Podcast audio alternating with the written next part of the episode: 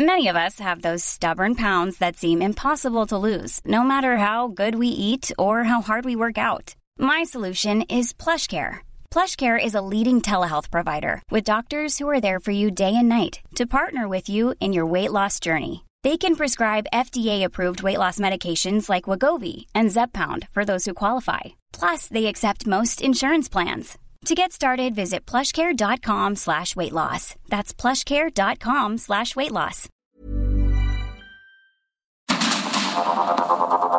Heraldo Media Group presenta Sergio Sarmiento y Lupita Juárez. Información veraz y oportuna con un toque personal y humano. Por el Heraldo Radio, donde la H suena y ahora también se escucha.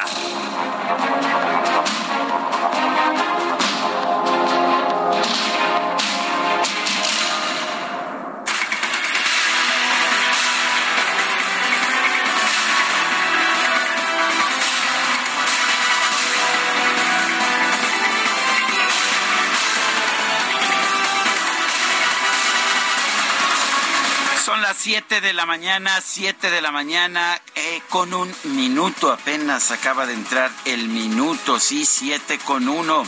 Hoy es viernes, esa es la buena noticia, viernes 28 de abril del 2023. Se nos está acabando, se nos está acabando el mes de abril, se acaba este fin de semana, se acaban también los tiempos legislativos, pero pues en una situación muy complicada. Yo soy Sergio Sarmiento y quiero darle a usted la más cordial bienvenida a El Heraldo Radio.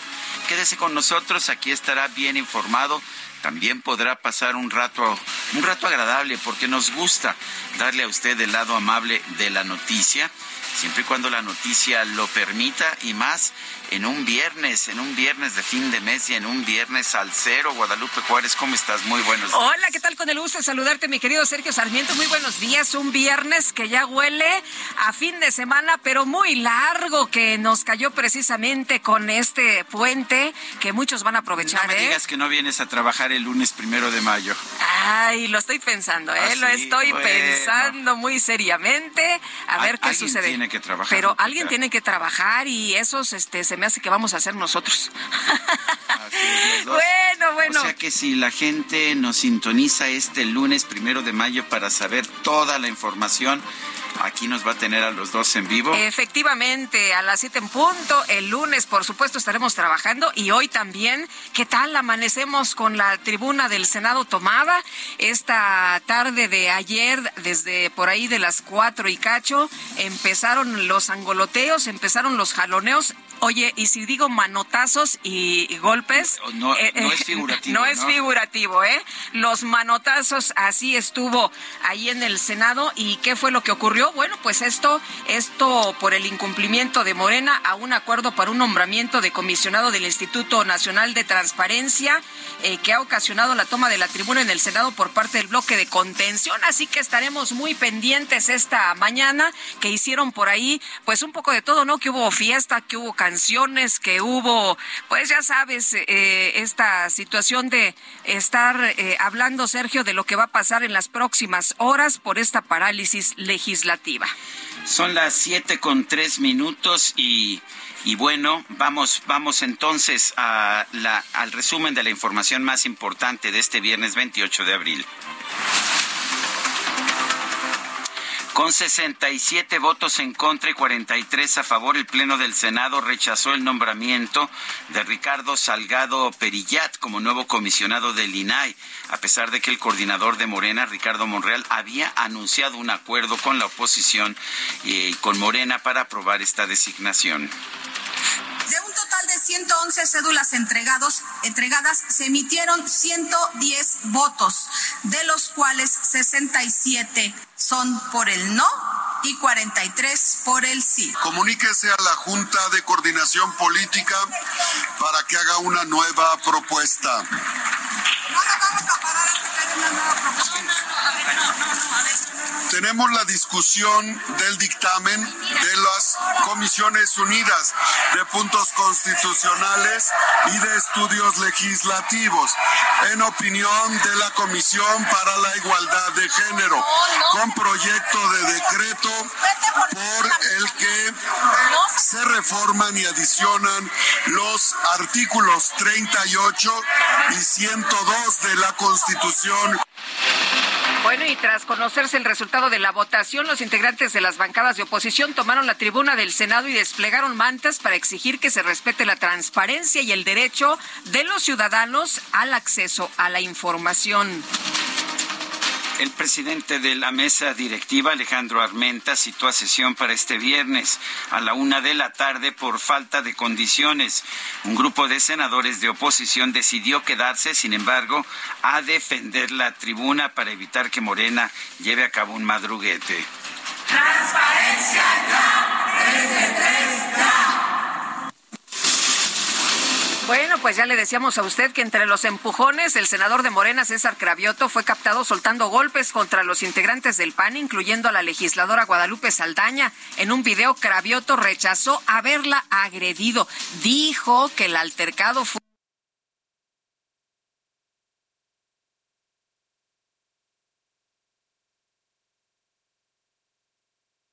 y eh, agresiones de parte de la derecha, pues reaccionamos. Em, pero sí quiero dejar absolutamente claro, y en el video se ve clarísimo, que todo el tiempo fue el altercado contra el senador Cabeza de Vaca y de ninguna manera contra una senadora de oposición. Que no mientan, que no eh, traten de manipular la información los de la derecha, ya sé que lo que estoy pidiendo es imposible porque los de la derecha se han dedicado a, mentar, a, mentir una y otra vez. Pues yo revisé el video Guadalupe eh, y lo que veo sí es un manazo a Guadalupe Saldaña, veo también una pues un también un manotazo contra cabeza de vaca, pero sí claramente hay un manotazo contra Guadalupe. Bueno, pues ahí están los videos, ¿no? Como dice Cravioto, ahí están los videos donde se ve claramente, aunque ya ves cómo tratan siempre de hacer que la información sea como ellos quieren. Él dice que si ves otra cosa es porque pues eres de la derecha. Y, y, bueno, y además vale la pena señalar una cosa, ¿cuántas veces tomó Morena la tribuna del Senado y de la Cámara de Diputados? Bueno, muchas veces. Bueno, pero resulta que, que no se debe hacer cuando cuando, ellos son gobierno, ¿no? cuando ellos son mayoría, esto no se debe hacer. Bueno, el presidente del Senado, Alejandro Armenta, registró en la Gaceta Parlamentaria una iniciativa que propone desaparecer al INAI y que sus funciones sean absorbidas por la Secretaría de la Función Pública. Sin embargo, horas más tarde retiró la propuesta para corregirla. ¿Y cómo la corrigió? Bueno, alguien le dijo que, que, el artículo sexto de la Constitución establece que la institución para cuidar la transparencia sea pues una institución autónoma y pues entonces modificó, se lo dijo a los reporteros el senador Armenta, dijo que modificó su iniciativa para que sea ahora la Auditoría Superior de la Federación y no la Secretaría de la Función Pública la que asuma las funciones del INAI. Y es un ente que no depende del Poder Ejecutivo, sino está en manos del Poder Legislativo y eso garantizaría sin duda eh, el ejercicio de acceso a la información y transparencia. Es decir, lo bajé para reorientar que la función sea el un ente del Poder, del poder. Pero se mantiene la propuesta de de Sí, sí, sí, me mantengo en la... porque son una gran cantidad de recursos que podría haber duplicidad de funciones por parte de un ente que en este caso hace la fiscalización. Y este jueves se dio a conocer cómo quedará conformada la Comisión Permanente del Congreso. El bloque de Morena y sus aliados tendrán 20 representantes, mientras que la oposición se quedó con 17 lugares tras la incorporación de la bancada de Movimiento Ciudadano.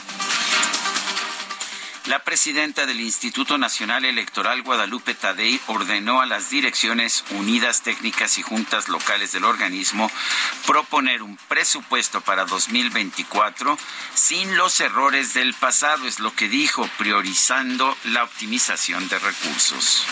Bueno, la consejera Tadei informó que el INE se está preparando para acatar la resolución de la Suprema Corte de Justicia sobre la constitucionalidad del llamado Plan B en materia electoral. Sin embargo, aclaró que su posición es defender la estructura actual del instituto. El candidato de Morena al gobierno de Coahuila, Armando Guadiana, llamó a su contrincante del PT, Ricardo Mejía, que reflexione y se una a su campaña para obtener la victoria en las elecciones del próximo 4 de junio. Ya se dieron cuenta que separados no se la ganan al PRI. Ahí va a juntar al que lo acusó de haber cometido un fraude y que por eso lo metieron al bote. Ese mero. ¿No le importa estos señalamientos? Bueno, pues... Ya sabes que en política todo, lo único que importa es conseguir el hueso. Pues sí. Bueno, este jueves se registró la caída de una lona en un evento de la candidata de la Alianza PRI-PAN-PRD al gobierno del Estado de México, Alejandra del Moral. Se reportó el saldo de una persona muerta y 31 lesionados.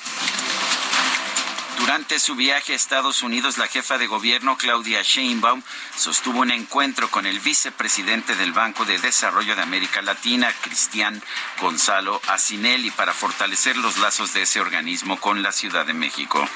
Y un juez vinculó a proceso al exdelegado de Benito Juárez, a Cristian von Ruerich, por los delitos de uso ilegal de atribuciones y asociación delictuosa. El coordinador del PAN en el Congreso capitalino, Federico Doring, anunció que no va a hablar de este caso hasta que se haya resuelto de manera definitiva en tribunales.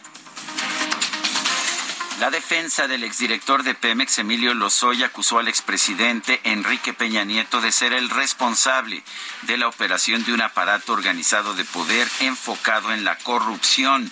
Por ello, aseguró que hay condiciones para que el exmandatario sea extraditado desde España. Y la Fiscalía Especializada en Combate a la Corrupción solicitó una audiencia ante el Tribunal de Justicia de Morelos para imputar a la jueza Alejandra Trejo, quien determinó no vincular a proceso a Luis Alberto Ibarra, alias el Diablo, acusado de feminicidio y homicidio, y sí lo dejó en libertad. La Fiscalía General de Colima reportó el hallazgo de 10 fosas clandestinas en la localidad de Cerro de Ortega, en el municipio de Tecomán. Se recuperaron 26 restos óseos. Y bueno, estamos acostumbrados, ya no nos sorprende nada, ¿no? Ya no nos sacude nada. 26 restos óseos en este lugar allá en el municipio de Tecomán. Es lo acostumbrado en este país encontrar cuerpos en todos lados. Bueno, y acaba de comenzar la mañanera allá en Palacio Nacional. La nueva, la buena nueva es que el presidente Andrés Manuel López Obrador está encabezando esta mañana la mañanera. Un grupo de presidentes municipales de Guerrero exigió al gobierno estatal medidas de seguridad ante las constantes amenazas de un grupo criminal denominado como los Tlacos, presunto rival de la familia michoacana. El Departamento del Tesoro de los Estados Unidos anunció sanciones contra miembros y colaboradores del cártel Jalisco Nueva Generación, involucrados en un fraude de tiempo compartido que tenía como objetivo a ciudadanos estadounidenses. Y durante una audiencia en el Capitolio, los titulares de Administración para el Control de Drogas de los Estados Unidos, Ann Milgram, dijo que la agencia está dispuesta a llegar hasta donde la lleven las evidencias y los hechos ante posibles actos de corrupción cometidos por funcionarios mexicanos para Nada más proteger. mexicanos. Sí, Ningún- para proteger. funcionario estadounidense. Pues seguramente que sí, Sergio, y bueno, se están haciendo las investigaciones, pero por lo pronto, por lo pronto se está señalando a funcionarios mexicanos que han cometido eh, eh, pues eh, algún tipo de, tipo de situaciones para proteger el tráfico de fentanilo. Vamos a escuchar. Is Mexico cooperating to the fullest? Or are there players in that government that you don't want to deal with because you know they're corrupt? So, Congressman, we follow the evidence wherever it goes, um, and and corruption is a part. Look, we we did an investigation um, and an arrest and extradition of JOH Juan Orlando Hernandez, the former president of Honduras, um, and and we follow that evidence. We've also charged, as you know, Nicolas Maduro, the president of Venezuela, and so DEA does does not back down from doing that kind of work, and we will continue to follow the facts and the evidence wherever it takes us. As part of the Chipitos indictment, we talk about the corruption. We talk about the corruption that fuels narcotics trafficking in Mexico and globally. And so, again, wherever the evidence and the facts take us, we will go. La Fiscalía General de Sonora informó que tras recibir una denuncia del consulado de Ecuador logró rescatar a 63 migrantes de diferentes nacionalidades que fueron secuestrados en el municipio de Plutarco Elías Calles. Víctor Suárez, subsecretario de Autosuficiencia Alimentaria de la Secretaría de Agricultura, aseguró que el decreto que prohíbe la importación de maíz transgénico no es el principal problema para los productores estadounidenses, sino las políticas de ese país para favorecer a las grandes empresas de semillas genéticamente modificadas. O sea, no solamente no quiere que se importe el maíz transgénico a México, quiere que lo dejen de producir allá en Estados Unidos.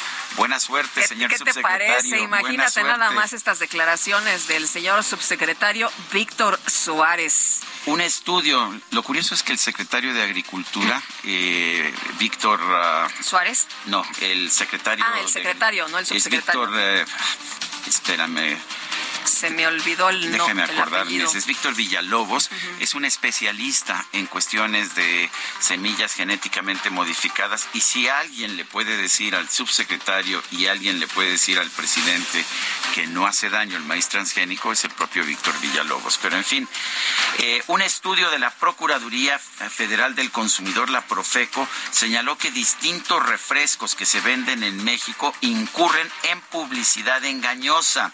No informan qué contienen sus productos y pues que los podría prohibir, podría sacarlos del mercado. Por ejemplo, dijo que podría sacar a los refrescos jarritos, prohibir los refrescos jarritos. ¿Por qué crees, Lupita? Es que tienen un lema que dice, qué buenos son y eso es inaceptable en la cuarta transformación. ¿Cómo de que qué buenos son? ¿Buenos para qué? Preguntó Ricardo Sheffield, el procurador ah, del consumidor. No, bueno, bueno, se quiere hacer notar el hombre, ¿no? Que no ganó, por cierto, la gubernatura de Guanajuato ah, y entonces pues... quiere prohibir los jarritos. Quiere prohibir. En el gobierno del prohibido prohibir. Para hacerse notar, ¿no? Oye, y además eh, preocupa que, que digan que hay publicidad engañosa cuando hay una campaña brutal para decirte que no comas tales y cuales alimentos. Eh, seguramente la has escuchado hasta la insistencia. Efectivamente. Bueno, el Congreso de Quintana Roo aprobó reformas a la ley de movilidad estatal a fin de imponer nuevas restricciones a los conductores de plataformas de transporte privado. Se incluye la obligación de tramitar un permiso ante el Instituto de Movilidad del Estado. En Acapulco, personal del ISTE difundió videos que muestran a médicos realizando cirugías sin electricidad, utilizando la luz de sus teléfonos celulares y lámparas de emergencia debido a un apagón, igualito que en Dinamarca. No, pues aquí operando el doctor García Andraca y cero planta. No nos ha llegado la planta de luz, miren cómo está de oscuro. Ah, tampoco allá. Tenemos la lámpara de urgencia para, para dar luz porque no ha llegado la planta de luz. ¿Cuánto tiempo tiene? Este, ya, ya tiene rato, ya, ya ¿verdad? 20 minutos. Sí, ya tiene un buen rato que no tenemos luz. Pues así operan los hospitales como pueden y con lo que tienen, ¿no? En este caso, utilizando la luz de los teléfonos celulares y las lámparas de emergencia. La enfermera es la que está documentando bajo qué circunstancias están trabajando en ese lugar. Bueno, y el INEGI informó que en el primer trimestre de 2023 la estimación oportuna del Producto Interno Bruto trimestral creció 1.1% respecto al trimestre anterior. La expansión en un año es de 3.8%. Son cifras uh, bastante superiores a las que se esperaban. Esta mañana me comentaba una importante analista de la realidad económica y financiera de nuestro país. Fíjate, Sergio, la economía mexicana está a prueba de y me dijo una palabra que te la podrás imaginar, Lupita, pero tiene suficiente vigor la economía mexicana para resistir los errores en conducción económica. Y en información deportiva, El piloto neerlandés Max Verstappen dominó la práctica libre del Gran Premio de Azerbaiyán de la Fórmula 1. Charles Leclerc de Ferrari quedó en segundo lugar y Sergio, Sergio Pérez en tercero. Esto en las prácticas va a ser una pues un fin de semana atípico. Hay una carrera de clasificación el día de mañana. Son las 7 de la mañana con 19 minutos.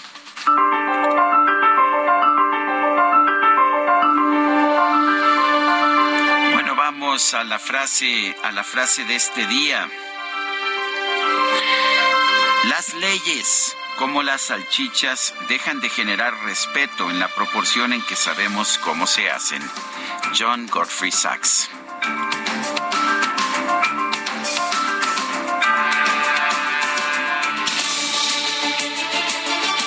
Y las preguntas, ya sabe usted que nos gusta preguntar. Ayer preguntamos en este espacio, ¿está usted de acuerdo con el frenesí legislativo en el que Morena y sus aliados aprobaron nueve iniciativas en diputados con dispensa de trámites? Sí, nos respondió el 8.7%, no 90.3%, no sé 1%. Recibimos 6.215 participaciones. Aquí sigue, por favor. Claro que sí, ya echaba yo de menos al DJ Kike. Cuando llegué en la mañana, pues vi que andaba adiestrando a alguien más, pero no estaba al mando. Yo dije, bueno, ¿qué le vamos a hacer? Pero dice el DJ Kike que le gusta estarme persiguiendo, o sea que aquí estamos, mi querido claro DJ que Sí. Esta mañana ya coloqué en mi cuenta personal de Twitter a esa mera, arroba Sergio Sarmiento, la siguiente pregunta. ¿Debe el Senado nombrar a nuevos comisionados del INAI? Nos contesta que sí el 92.4%, que no 6%, quién sabe 1.5%. En 46 minutos llevamos ya 1.375 votos. Las destacadas de El Heraldo de México. Una de solera nos vamos a tomar. Hoy es viernes de quincena y no la vamos a matar. Y en un hotel de paso vamos a despertar. Una de solera. ¡Buenas, buenas! Bueno, y ya está con nosotros Itzel González. Oye, venimos el día de hoy todos de peinado loco. Ah, pero siempre venimos así, ¿verdad? Es que hoy hay festival. Muy buenos días, Lupita. ¿Cómo Sergio. estás? ¿Cómo estás, Queridos Itzel? Buenos días. Pues es que yo ya con este corte de cabello, el día la del, verdad el día es del que- niño, el día del niño se acepta que el peinado loco es todos los el días. peinado loco. Así es. Muy contentos porque hoy es viernes de quincena, hoy es viernes del concierto de la Rosalía. Yo pensé que ibas a llegar cantando algo de la motomami. Eso es más, más al rato. Ah, que ya, ya. ¿Ya que saliendo estás de más aquí- entonada? Saliendo de aquí ya nos vamos a apartar nuestro lugar allá a la plancha del Zócalo para estar hasta adelante en el concierto de la Motomami. Que ya nos ganaron, ¿no? Que ya se quedaron ahí en la noche algunos. Desde las 11 de la No, noche, hombre, yo vi en, la- barbaridad. en las imágenes de webcams de México que ya había gente, ya había, ya había eh, la gente apartándose. Bueno, si te vas a las 10 de la mañana todavía alcanzas buen lugar. Yo creo que me voy a solear un poquito, voy a acabar un poquito tostada, pero con lugar hasta adelante para el concierto de la noche que va a ir el prometido Raúl Alejandro, grandes Ah, sorpresas. se va a poner de se va a ambiente. poner bien, ¿no? Se va a poner de ambiente. Luego el domingo 30, 30 de abril, Día del Niño, el primero... Híjole, sí Día trabajamos, día ¿verdad? trabajo, nosotros sí tra- trabajamos, sí. Celebramos trabajando. Y entonces, bueno, regresamos a las actividades normales hasta el martes. Pero pues hay que hay que Hay que gozarla, hay, hay que que aprovechar gozarla. este fin de semana largo y pues mucha información esta mañana, así que vámonos rapidito con las destacadas del Heraldo de México. En primera plana, Senado, parálisis legislativa por nombramiento del INAI. El incumplimiento de Morena al acuerdo para nombrar a un comisionado ocasionó la toma de tribuna por parte de la oposición. País sobre aborto en Ciudad de México. Estado aplicó política fallida. No se preocupa por la salud de la mujer, acusan expertos. Ciudad de México, primer trimestre, Coajimalpa, la alcaldía más segura. Encabeza el reporte de demarcaciones con la menor incidencia delictiva. Estados, caminata extenuante, acaba caravana en Chiapas. Migrantes consiguen permisos temporales, pero deben seguir el viaje por sus propios medios. Orbe, Estados Unidos crea centros migratorios, reunificar familias y procesar las solicitudes, la meta. Meta Liga MX, torneo en juego. Hasta 15 equipos buscan clasificar en la fecha 17. Pumas va por el milagro. Y finalmente, en mercados, urgen por permisos, ven freno a energía verde. La producción de generación solar y eólica va a la baja. Lupita, Sergio, amigos, hasta aquí las destacadas del Heraldo. Feliz viernes. Gracias, Itzel, muy buenos días.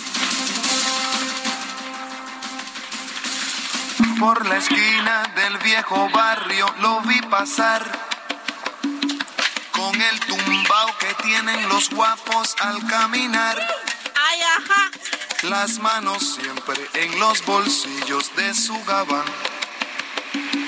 Pues rápidamente presento aquí, quien está cantando es Rubén Blades, así pronuncia el mismo su nombre, Rubén Blades lo conocen en México, eh, lo acompaña lo acompaña uno de los grandes de la música de salsa, Willy Colón. Eh, hicieron juntos varios discos y vamos a estar celebrando a Willy Colón en su cumpleaños. Pero regresamos en un momento más. Diente de oro que cuando ríe se ve brillando.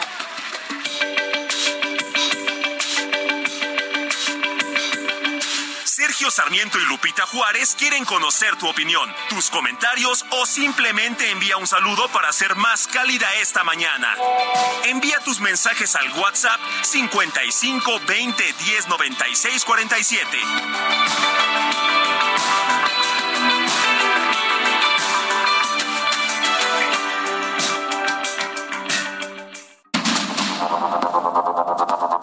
Continuamos con Sergio Sarmiento y Lupita Juárez por el Heraldo Radio.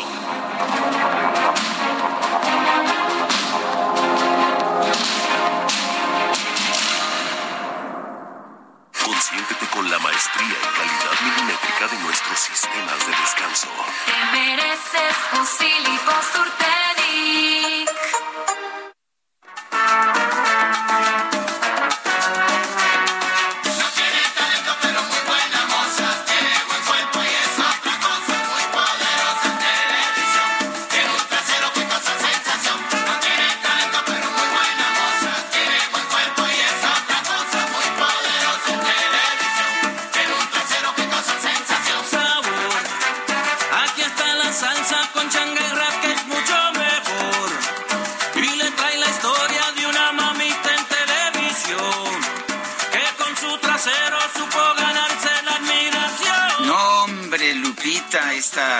generó controversias en su momento y yo creo que todavía sigue generando controversias. Aquí está la salsa con changa y rap, que es mucho mejor, y le trae la historia de una mamita en televisión que con su trasero supo ganarse la admiración. Y es que esta pobre muchacha no tenía talento, pero era muy buena moza, tenía buen cuerpo y es otra cosa es muy poderosa en televisión. ¿Cómo ves, Lupita? Ah, qué curioso que no le hayan hecho una canción igual a los hombres, ¿verdad? Ah, qué curioso.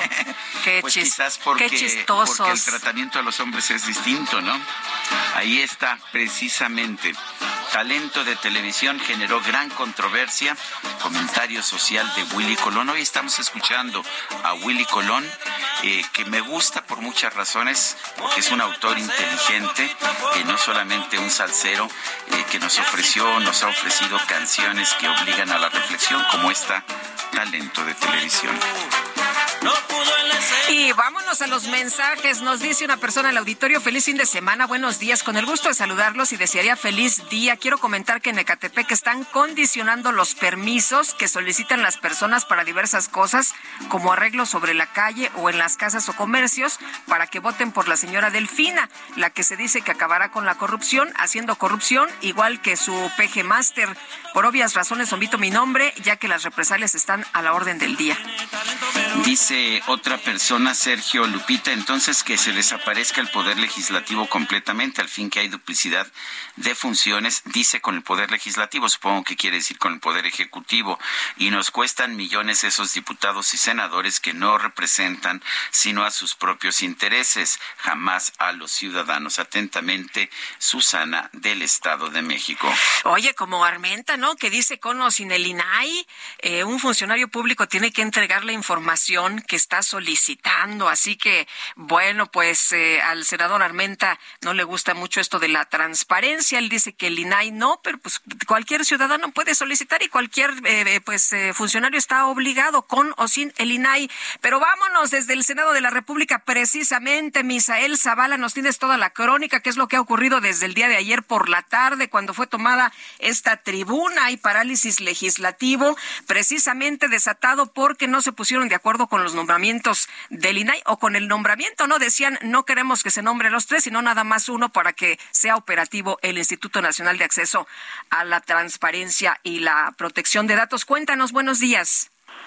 Muy buenos días, Lupita. Buenos días, Sergio. Efectivamente, Lupita, pues se cumplen en estos momentos 15 horas después de que se tomó la tribuna del Senado de la República por parte de la oposición, el bloque de contención que le llaman todos estos partidos del PAN, PRI, PRD, Movimiento Ciudadano y Grupo Plural, y es que el incumplimiento de Morena a un acuerdo para nombrar a un comisionado del Instituto Nacional de Transparencia ocasionó la toma de esta tribuna por parte de este bloque de contención y por ende pues la parálisis legislativa para aprobar 17 reformas a leyes impulsadas por el Ejecutivo Federal.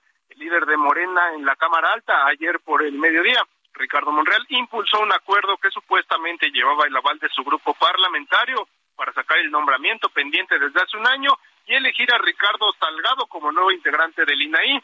Sin embargo, en la votación por cédula, en urna y en secreto, el nombramiento fue rechazado por 67 votos y con solo el respaldo de 43 senadores de oposición, pues ese nombramiento quedó prácticamente sepultado. El rechazo al nombramiento fue calificado por el bloque opositor como una traición de Morena y de inmediato senadores panistas, priistas, perredistas, temesistas e independientes tomaron la tribuna entre gritos y, y empujones como medida de presión para que se nombren ya a los comisionados de este instituto. Gritos, jaloneos, golpes e insultos entre morenistas y opositores quedaron registrados en los videos de la sesión del Senado de la República. Las bancadas del PAN, PRI, PRD, Movimiento Ciudadano y Grupo Plural colgaron grandes mantas en esta tribuna con la frase Inailla y comisionados ya, lo cual hizo imposible que la sesión pudiera continuar con el desahogo de las reformas presidenciales y otras pendientes como la 3 de 3 para prohibir que deudores alimentarios y agresores eh, de, mujeres puedan participar en las elecciones a cargos públicos. La sesión se cerró en punto de las eh, 17.30 horas y hoy mismo, eh, Sergio Lupita, se intentará a las 13 horas volver a sesionar para intentar sacar todos los acuerdos pendientes, todas las leyes y las reformas que se estarían eh, pues enviando de la Cámara Alta y pues que tienen que ver pues con propuestas del presidente de la República Andrés Manuel López Obrador. Por la madrugada eh, hubo bailongo, hubo algunos senadores que se quedaron, pusieron música, pusieron salsa, pusieron algunas cumbias, también trajeron los sleepings a este pleno del Senado de la República. La tribuna nunca se quedó sola durante la madrugada, hubo guardias de uno o dos senadores para estar pendientes y que no los quitaran. También hay colectivos de mujeres que ayer mismo estaban eh, presentes en el palco de, eh, de este pleno del Senado para eh, pues festejar prácticamente que se iba a aprobar esta ley 3 de 3 de agresores a mujeres.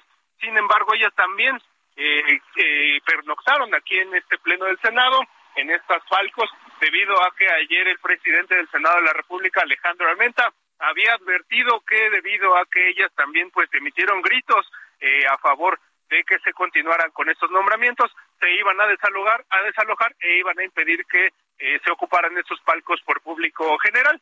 Sin embargo, estas mujeres también, ahorita en estos mismos momentos, eh, se mantienen en, en, eh, en espera a que inicie la sesión en punto de las 13 horas.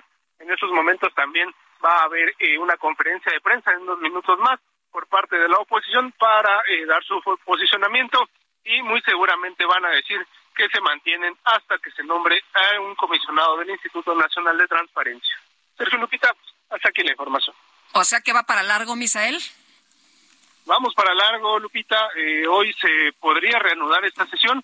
Eh, incluso se habla por parte de Morena de una sede alterna que se estaría eh, pues viendo por parte de los legisladores morenistas.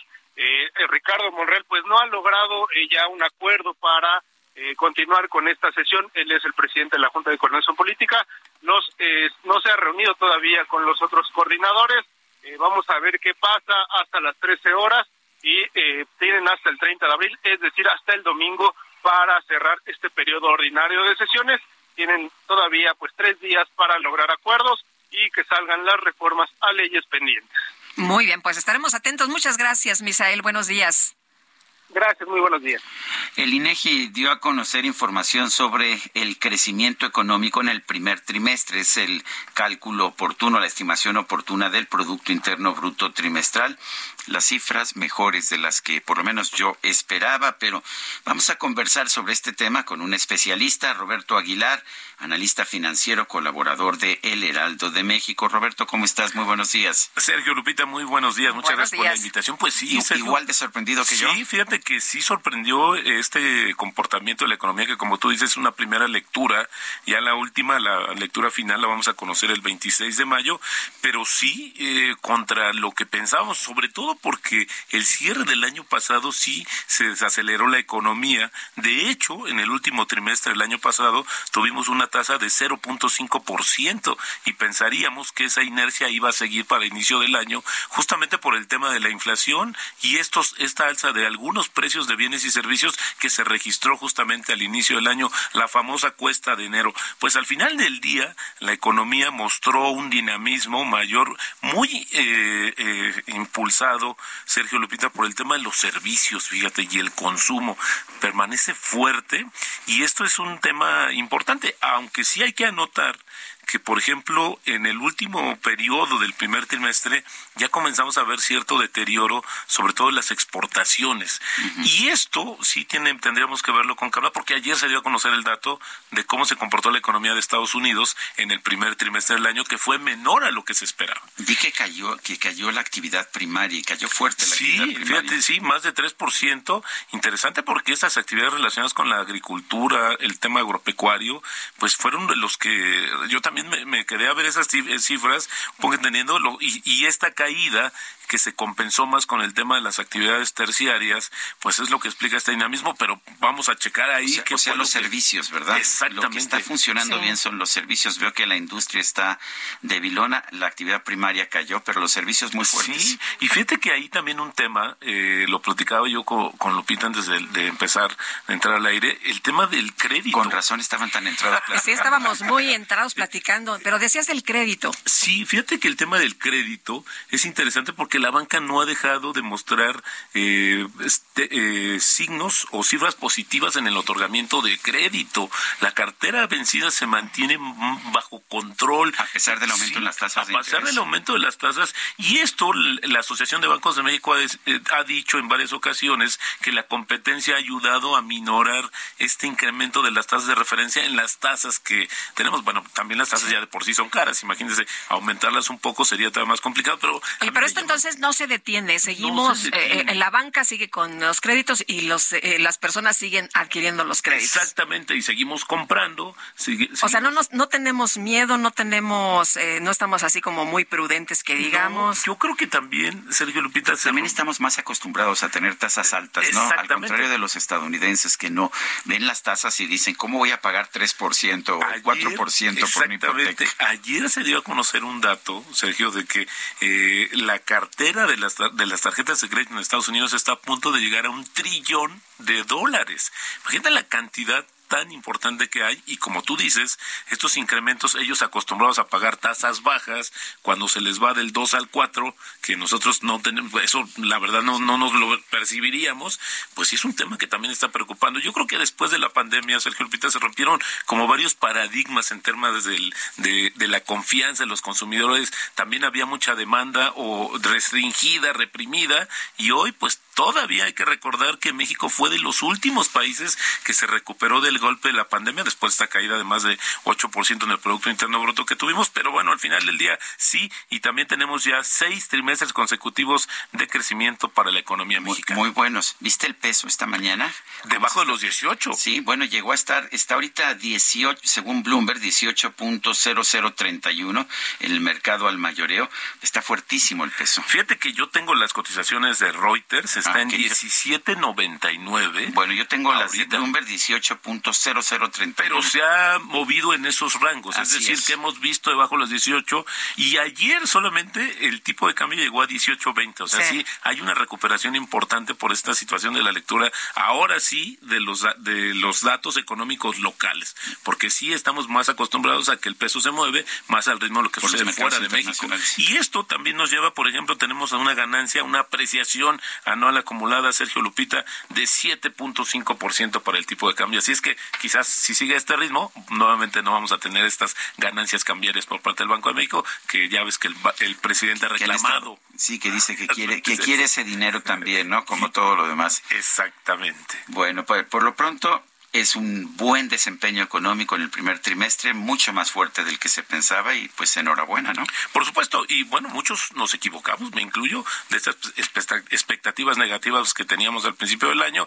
Ahora, el reto es que se mantenga este dinamismo y ahí sí se ve un poco complicado. Hay que recordar que el banco, el gobierno espera una tasa de crecimiento anual de 3% para el año del Producto Interno Optimista, ¿no? Pero, pero los analistas privados esperan la mitad del crecimiento, es decir, 1.5%. Ya veremos. Bueno, con el anual que tenemos en este momento, el año trimestre contra trimestre del 2022, 3.8, pues no es un mal inicio para mantener una proyección de 3%. Tienes toda la razón. En una de esas también, afortunadamente, nos podría sorprender el dato anual. Falta todavía mucho por contar en esta historia, pero bueno, optimismo sobre todo. Muy bien. Bueno, pues gracias Roberto Aguilar, analista financiero, colaborador de El Heraldo de México. Sergio Lupita, muy buenos días. Gracias, gracias Roberto, buenos días. Y el Senado rechazó con 67 votos de Morena y sus aliados el nombramiento de Ricardo Salgado Perillat como nuevo comisionado del Instituto Nacional de Transparencia, Acceso a la Información y Protección de Datos Personales. Kenia López Rabadán, senadora por el PAN, qué gusto saludarte esta mañana, buenos días. Igualmente, un gusto estar aquí y por supuesto ha sido un día muy largo, digamos, en términos legislativos, efectivamente algo inentendible, un nombre y apellido que incluso nosotros le dijimos, me refiero a nosotros el bloque de contención PAN, PRI, PRD, MC y los senadores plurales, le dijimos a Morena, define quién y construyamos un acuerdo para que... Pues parece que todo estaba planchado, ¿no? Yo ayer por la tarde recibía información y me decían que estaba pues prácticamente ya amarrado y me decían en 20 minutos ya se vota, es eh, Ricardo Salgado Perillat, hay un acuerdo y pues prácticamente hoy sale. Claro, déjame decirte que por cierto aquí en tu programa públicamente que me parece inentendible que una persona como Ricardo Salgado Perillat, que tiene una gran experiencia en términos de transparencia, de control, incluso a, propósito de la ley, pues eh, Morena sea capaz de arriesgarlo a este grado, ¿no? De poner su nombre, porque fue Morena, fue el coordinador de la bancada de Morena quien pone su nombre, nosotros acompañamos ese nombre y al final ellos no votan por él, porque en realidad lo que quieren es paralizar al INAI. O sea, en realidad hay instrucciones del presidente. Lo que quieren es que se vuelva inoperante el INAI. Ya lo, ya lo había dicho el secretario de Gobernación, aunque después lo negó. Efectivamente, pues recuerdas, en el mundo ideal, esa fue la frase que se volvió viral, ¿no? En el mundo ideal de López Obrador, la transparencia no debe estar, porque bueno, claramente la transparencia, Sergio, lo que permite es que los mexicanos se enteren cómo, cuándo y en qué el gobierno se gasta sus impuestos. Y bueno, pues ya hemos visto una cantidad altísima de corrupción en este gobierno de Morena y justo lo que el presidente López Obrador no quiere es que México se entere lo corruptos que son. Eh, Kenia, eh, estábamos escuchando declaraciones del senador Armenta que dice que, pues, eh, con o sin INAI, las personas pueden tener acceso a la información, que los funcionarios están obligados. De hecho, la propuesta del senador Armenta era desaparecer al INAI. Ah, sí. sí, Lupita, bueno, ayer que incluso, por cierto, retiró, entiendo, esa aberraciones. Sí, pero la modificó nada más. Sí, solo la cambió. la retiró porque parece que por fin leyó el artículo sexto de la Constitución. Alguien le dijo, ¿no? Le, empezaron a decir los compañeros reporteros, eh, le empezaron a decir varios especialistas en el tema, oye, ¿te haces o qué está pasando? Claro, se dio cuenta que primero para presentar una iniciativa se tiene que leer la Constitución, ¿no? Increíble, eh, lo va a acompañar, creo yo, lamentablemente, eh, toda su vida, porque algo así es, pues yo diría, es una falta de respeto incluso para los ciudadanos que lo eligieron. Yo no creo que hagan otra cosa sino obedecer al presidente. Esa es la verdad. O sea, el presidente no quiere transparencia, no quiere al INAI, lo sigue eh, denostando, lo sigue ofendiendo y claramente los senadores pues están todos esperando ser la corcholata favorita, ¿no? Todos quieren eh, un siguiente cargo y para eso pues eh, saben que no tienen muchas encuestas, tienen un elector, un solo elector en Morena que se llama López Obrador, con él quieren quedar bien y quedando bien con él, lamentablemente pues le dan la espalda a los mexicanos. Bueno, ¿esperas algún tipo de acuerdo? Eh, y si no, ¿qué va a pasar? ¿Cómo, ¿Cómo se va a resolver esta situación? La tribuna sigue tomada, tengo entendido. Sí, la tribuna sigue tomada. Hemos estado, digamos, toda la madrugada, hemos hecho eh, todo para demostrarle al presidente López Obrador que claro que la transparencia es importante, que claro que el INAI es eh, importante, trascendente. A ver, la verdad es que hay dos grandes pilares de este país el INE y el INAI la posibilidad de que los mexicanos voten con una credencial de elector eh, con fotografía, que su voto sea respetado y lo segundo es que sepan cómo se gastan los impuestos que el gobierno le cobra a los mexicanos. Esos dos grandes pilares, el presidente López Obrador los quiere destruir. Hemos tomado, digamos, la tribuna, hemos dicho que no hay ningún otro tema más importante en la agenda del Senado de la República que resolver los comisionados del INE ellos, ayer, eh, ellos me refiero a Morena y sus aliados, cerraron la sesión, citaron para hoy a la una de la tarde. Hay rumores ya de que van a hacer una sede alterna con tal de seguir destruyendo desde la ley a México y por supuesto nosotros seguiremos defendiendo que eso esta, esta obsesión por destruir a las eh, instituciones no le hacen bien a México ni a los mexicanos. Estábamos platicando con el reportero, eh, nuestro compañero reportero eh, ahí en, en, el Senado y nos decía que efectivamente que se está construyendo este acuerdo para que haya una sede alterna y sesionen desde ahí, Kenia.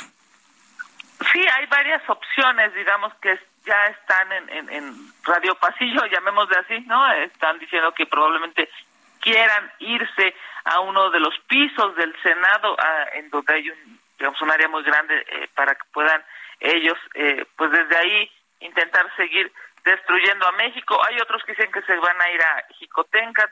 E incluso, bueno, pues hay una parte de la ciudadanía que está convocando hoy a los mexicanos, a los ciudadanos, a que vayan al Senado de la República. En fin, va a ser un día en términos legislativos muy movido, largo, y yo creo que es necesario Lupita, Sergio, es necesario que el bloque de contención siga firme, que debemos de seguir defendiendo pues la Constitución. Dijimos todos que íbamos a respetar la ley y la íbamos a hacer respetar, respetarla nosotros mismos y hacer que las demás nos respetaran.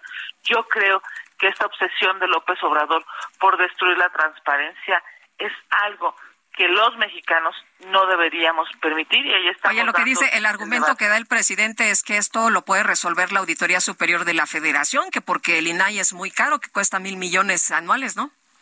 Es una mentira. Déjame decirte, la CNDH al año cuesta mil seiscientos millones de pesos. Eso le cuesta a los mexicanos. Una CNDH calladita, una CNDH subordinada a López Obrador, esa sí le gusta como ahí en la CNDH no le dicen que viola derechos humanos ni él ni sus secretarios de Estado, a esa sí le gusta. Ahí sí es ese dinero para él está bien gastado, claro, porque está, ah, digamos, subordinado al régimen. Pero el INAI, que es el que los obliga a, a dar información, por cierto, cada semana, lo ha dicho la presidenta del INAI, cada semana se están deteniendo 500 resoluciones porque no hay pleno porque no hay cinco comisionados en el INAI, y eso es lo que quiere el observador. O sea, lo que quiere es que los mexicanos no puedan tener eh, acceso a la información y que no haya un INAI que les garantice a los mexicanos que pueda presionar, llamémosle así, obligar a los sujetos obligados. Los sujetos obligados son el gobierno, los secretarios de Estado, López Obrador, Palacio Nacional.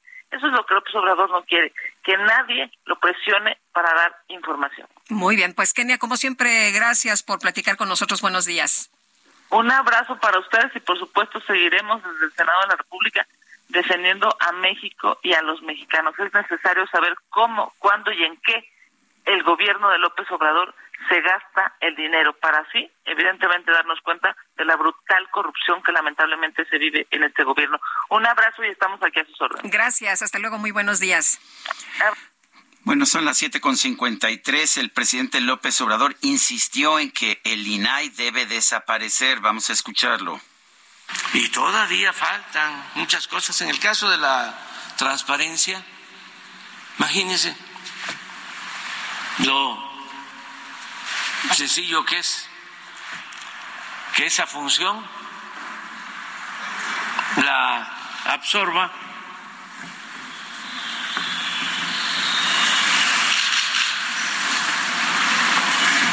el poder legislativo,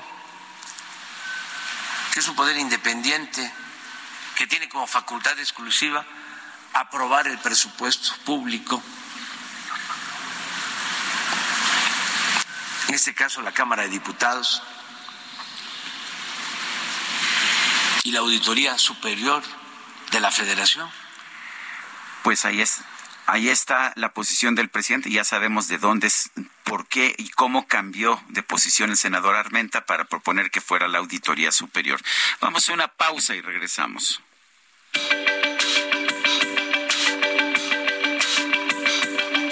Sergio Sarmiento y Lupita Juárez quieren conocer tu opinión, tus comentarios o simplemente envía un saludo para ser más cálida esta mañana.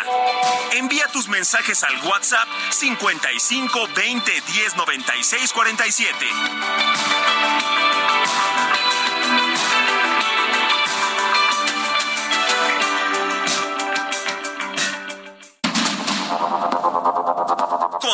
Con Sergio Sarmiento y Lupita Juárez por el Heraldo Radio.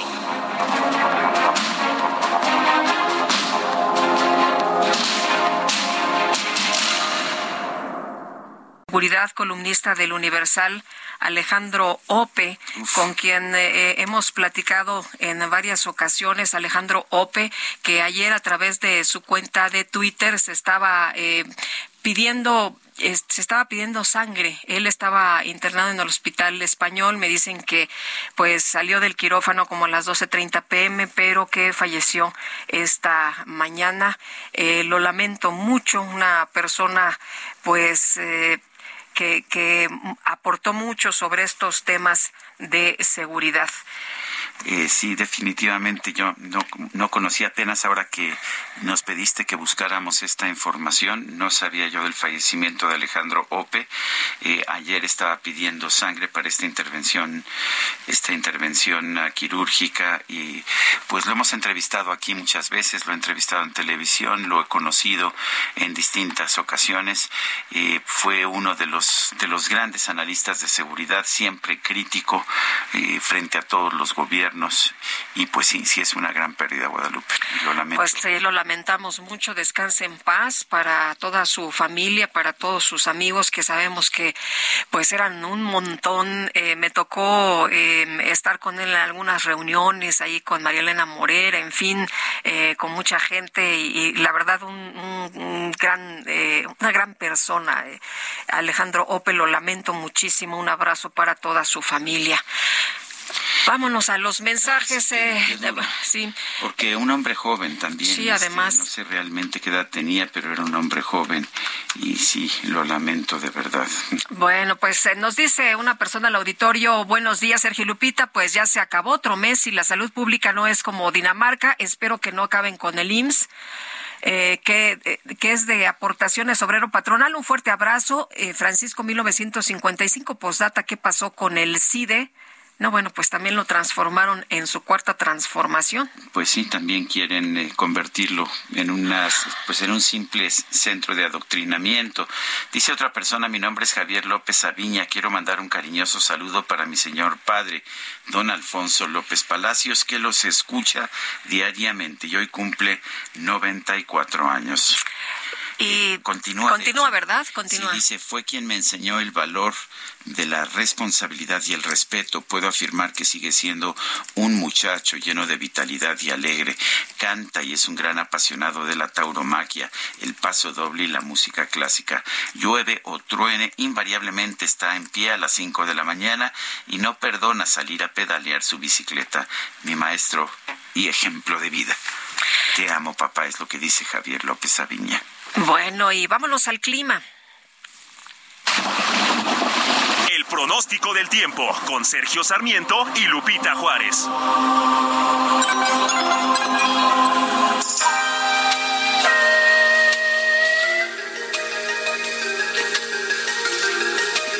Bueno, pues eh, vamos con Elizabeth Ramos, meteoróloga del Servicio Meteorológico Nacional de la Conagua. Adelante, Elizabeth. Gracias, Sergio. Lupita, muy buenos días a, ustedes y al amable auditorio. Pues este día se prevén lluvias fuertes acompañadas de descargas eléctricas, caída de granizo, vientos de 70 a 90 kilómetros por hora y posible formación de torbellinos o tornados en zonas de Chihuahua, Coahuila, Nuevo León y Tamaulipas. Condiciones originadas por la interacción de una línea seca, un nuevo frente frío y una vaguada polar. Por otro lado, un canal de baja presión originará lluvias fuertes en Chiapas y chubascos sobre entidades del oriente y sureste del país además de la península de Yucatán. Continuará el ambiente caluroso a muy caluroso en los estados del Pacífico mexicano, el sureste del país y la península de Yucatán. Finalmente, para la Ciudad de México, se pronostica cielo despejado a medio nublado, sin lluvia, viento del sur con rachas de 40 a 60 kilómetros por hora y posibles solaneras. La temperatura máxima alcanzará los 29 a 31 grados con un ambiente caluroso. Les comento que estas condiciones estables y calurosas se mantendrán durante el fin de semana aquí en la Ciudad de México. Sin embargo, para los estados del Golfo de México y el sureste del país, se prevén lluvias fuertes con posibles granizadas debido al paso de un frente frío. Así que los recomendamos tomar sus precauciones. Este es el reporte. Regresamos con ustedes, Sergio Lupita. Gracias, Elizabeth Ramos. Fuerte abrazo. Bueno, y la consejera presidenta del INE, Guadalupe Tadei, pidió preparar las solicitudes de presupuesto a fin de construir un anteproyecto de presupuesto 2024 racional y que optimice recursos. Celia Castillo, cuéntanos. Muy buenos días, Sergio Lupita. Los saludo con mucho gusto a ustedes y al auditorio. Así es, la consejera presidenta del Instituto Nacional Electoral, Guadalupe Tadei, pidió a las direcciones ejecutivas y a las unidades técnicas preparar sus solicitudes presupuestales a fin de construir un anteproyecto de presupuesto 2024 racional, razonable y con base en evidencia para favorecer la optimización de los recursos públicos. Al presidir la primera sesión de la Junta General Ejecutiva como parte de la nueva integración del Consejo General, la recién nombrada consejera presidenta sostuvo, hay que defender nuestro presupuesto, hay que defender nuestros programas, nuestros proyectos, pero el presupuesto debe de dar la cantidad real de lo que se necesita. Tadei garantizó que defenderá hasta el final y hasta el último minuto lo que establezca el INE en el presupuesto, pero dijo que con base en números. Por ello, pidió no repetir errores del pasado en la elaboración del presupuesto y apegarse al modelo de planeación institucional. Dijo, hay que destacar la importancia de que sea un ejercicio racional, razonable, basado en evidencia y aplicando, por supuesto, la optimización de los recursos. La consejera presidenta refirió que en el encuentro que sostuvo con integrantes de la Junta de Coordinación Política de la Cámara de Diputados que preside el coordinador de Morena, Ignacio Mier, realizado el pasado miércoles, el compromiso fue no solicitar recursos excesivos. Adelantó que en la próxima sesión del Consejo General que se va a realizar este viernes se conformará la Comisión Temporal de Presupuesto 2024 y se tomarán todas las previsiones con respecto a lo que pueda suceder con la aplicación o no del Plan B de la reforma electoral. Pongo ante ustedes la voluntad de respetar y defender a la estructura del instituto como hasta ahorita para el proceso electoral 2024. Ahí nos vamos a quedar y por eso tenemos que estar haciendo estas previsiones de gasto que nos permitan asegurar que la estructura que tenemos es fuerte, sólida y la necesitamos para sacar adelante el proceso, señaló la consejera presidenta. El modelo de planeación institucional al que se refiere Tadei establece que el presupuesto del INE debe realizarse en apego a los principios de legalidad, honestidad, eficiencia, eficacia, economía, racionalidad, austeridad, máxima publicidad, transparencia, control y rendición de cuentas de cara a la sociedad con base en una justificación puntual y cuantificación precisa de los requerimientos presupuestales estrictamente necesarios para el logro de los objetivos. Este es el reporte que les tengo. Muy buen día. Gracias, Celia. Muy buenos días también para ti. Son las ocho con doce minutos. Vamos con el Químico Guerra. El Químico Guerra. Con Sergio Sarmiento y Lupita Juárez. Químico Guerra, buenos días. ¿Qué nos tienes esta mañana? Aquí desde Guadalajara, Sergio Lupita, hoy es el segundo y último día ya de este eh, Congreso del papel que juegan las bioenergías en la descarbonización de México. Esto que el mundo está exigiendo, pues México no lo está cumpliendo muy bien. Sabemos muy bien eh, Lupita también que eh, pues hemos eh, regresado no a mucho de las energías sucias etcétera. No se tienen proyectos en realidad sólidos de incrementar mucho la participación de las energías renovables etcétera. Y estuvo muy interesante todas las ponencias sobre todo de investigadores extranjeros. Aquí estoy con el doctor Stephen Müller. Él es el economista principal investigador en el centro de los recursos energéticos de la Universidad de Chicago y presentó una ponencia sobre México interesantísimo de cómo la composición actual de las gasolinas puede ser un inductor de enfermedades importantes como enfermedades mutagénicas, como el cáncer.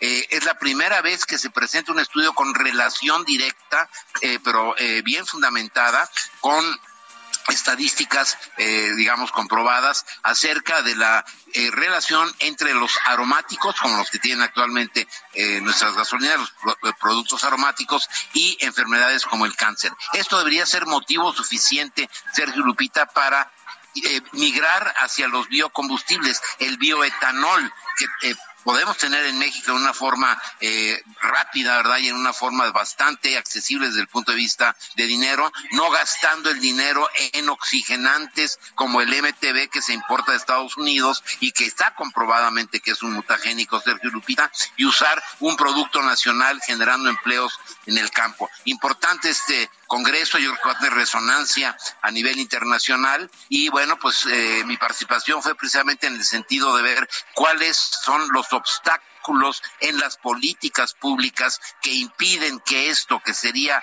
un mecanismo para bajar el precio de la gasolina, proteger la salud de los niños mexicanos y sobre todo eh, pues generar empleos en el campo, eh, qué obstáculos son los que se tienen desde el punto de vista legislativo, desde el punto de vista normativo, desde el punto de vista también simplemente de ignorancia eh, por parte de muchos de los funcionarios públicos. Sergio Lupita. Químico Guerra, muchas gracias. Fuerte abrazo.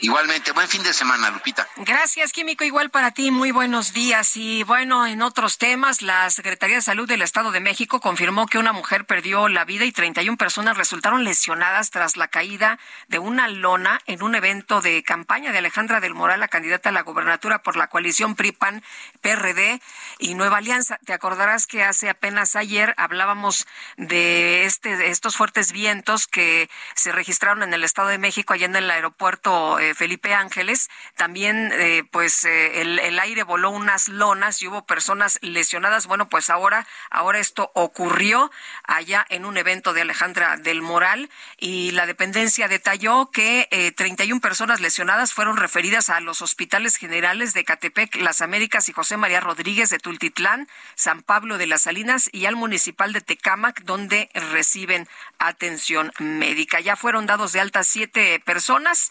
Los demás estaban hospitalizados y eran atendidos y además eh, seguirían bajo vigilancia hasta su recuperación. La mujer de 76 años, María Caballero Otero, fue quien perdió la vida. Pues qué pena, ¿no? Una nueva tragedia.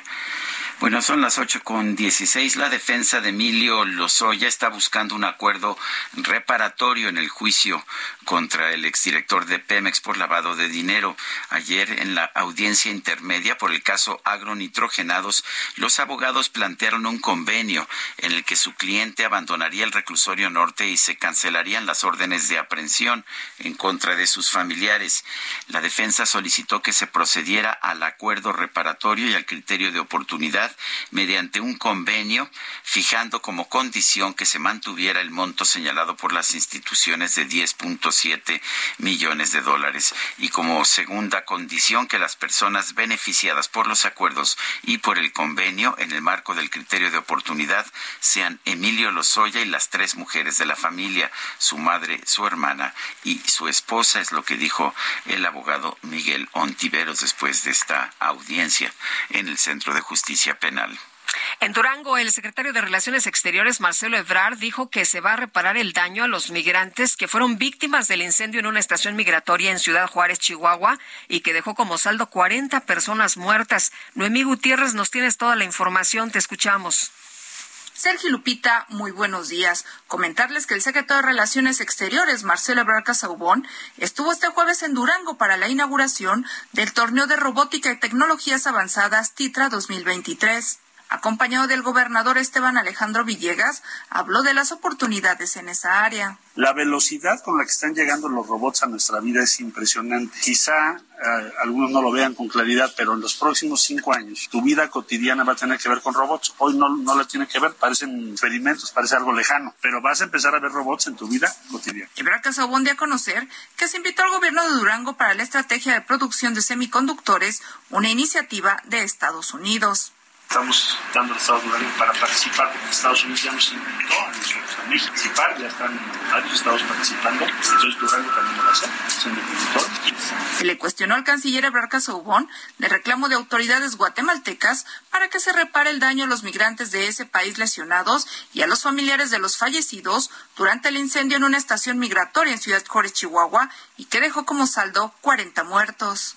No, pues tienen razón, debe hacerse. Yo hemos estado trabajando muy cerca con el canciller Bucaro, que vino incluso personalmente él a revisar. Y sí tienen razón, se tiene que hacer. Sergio Lupita, la información que les tengo. Hasta aquí mi reporte. Gracias, Noemi. Muy buenos días. Bueno, luego de que la iniciativa para desaparecer al INSAI fue aprobada, se ha criticado que este programa prometía ser el mejor para el sector. Eh, se dijo, ya sabe usted, que el seguro popular no era ni seguro ni popular pero que el INSABI nos iba a llevar a niveles como el de Dinamarca. Vamos a conversar con Alejandro Barbosa, presidente de Nariz Roja, quien tenemos en la línea telefónica. Alejandro, gracias por tomar nuestra llamada. La primera pregunta, ¿fue un avance la creación del INSABI frente al Seguro Popular? Sergio Lupita, buenos días. Buenos no, totalmente no. De hecho, de hecho nos dimos cuenta que desde que inició no tenía ni pies ni cabeza, no tenía ningún tipo de reglamentación. Tan es así que varios gobiernos estatales decidieron no adherirse y lo dijimos, la gran mayoría no va a funcionar y ahí está, tres años después se elimina. Eh, Alejandro, ¿cómo ves esta nueva disposición de que sea el IMSS Bienestar que supuestamente absorberá eh, este, pues, eh, este trabajo que se viene haciendo, esta atención que se da a las familias más pobres? Desafortunadamente, Lupita, lo que alcanzamos a ver como mexicanos que desafortunadamente nos hemos enseñado a mal pensar, uno, como los empresarios que cada año desaparecen su RFC o su empresa, para crear otra nueva y ya no tener que dar cuentas de la empresa que disolvieron. Eh, me preocupa eso, dónde quedó el dinero que supuestamente hubo ahorros, todo el presupuesto que tuvo el INSABI, dónde quedó. Dos, el IMSS Bienestar no tiene tercer nivel, esto es la atención a personas con enfermedades crónico-degenerativas graves como el cáncer. Ahorita todo el mundo está con el Jesús en la boca porque no saben qué va a pasar, los hospitales no tienen ni idea qué sigue. Volvemos otra vez con la misma situación de cuando entró el INSABI, que nadie sabía nada que decían, ¿qué va a pasar? Hoy... Alejandro. A ver, parece que se nos cortó la llamada con Alejandro Barbosa. Ya nuestro equipo está tratando de recuperarlo. Efectivamente, cuando entró el INSABI, eh, pues resulta que en lugar de que hubiera un mejor servicio para los pacientes, hubo un deterioro, un deterioro importante. Eh, y recordemos que el Seguro Popular, eh, con todas sus deficiencias, porque claramente había que mejorarlo, pues sí cubría enfermedades como el cáncer, cubría ese tipo de enfermedades que pueden ser ah, realmente complicadas. Alejandro, nos decías que pues las personas están en la incertidumbre, sobre todo quienes reciben tratamientos eh, para el cáncer. Es correcto, no tenemos idea qué va a pasar. Los hospitales están en una situación igual que cuando el Seguro Popular desapareció.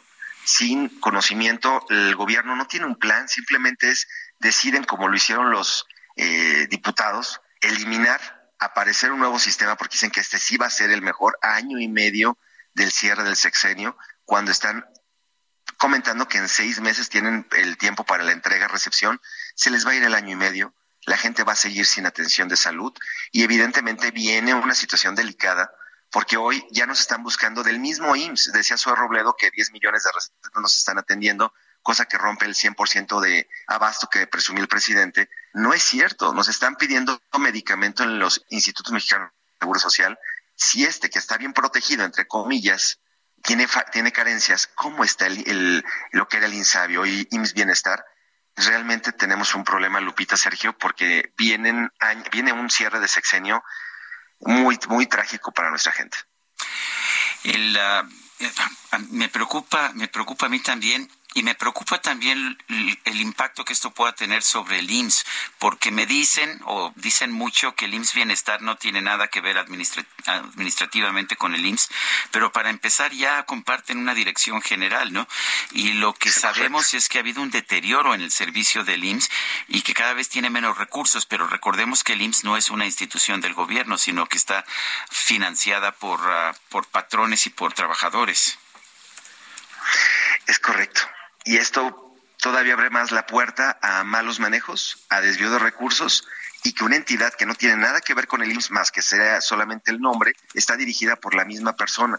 Que si bien creo que Soy Robledo no ha hecho tan mal trabajo, aún no siendo especialista en salud, en lo que es el IMSS, lo ha sacado a, a pero la realidad es que el IMSS tiene sus propios problemas ya de tanto de atención, eh, económicos, como que ahora entra este nuevo sistema de salud que va a atender a millones de mexicanos y que no se va a dar abasto. Esa es la realidad. Yo creo que eh, cometieron otro grave error. Ahorita era terminar con el, INSABI, tenían que dejarlo terminar porque la realidad es que no hay una plataforma para poder atender a tanta gente. Yo quiero agradecerte Alejandro Barbosa, presidente de Nariz Roja, haber conversado con nosotros. Gracias, les mando un abrazo. Gracias. Nosotros vamos a una pausa, regresamos. Nuestro número de WhatsApp es el 55 2010 9647. Se dejó llevar por lo que dice la gente. Su padre jamás le habló, lo abandonó para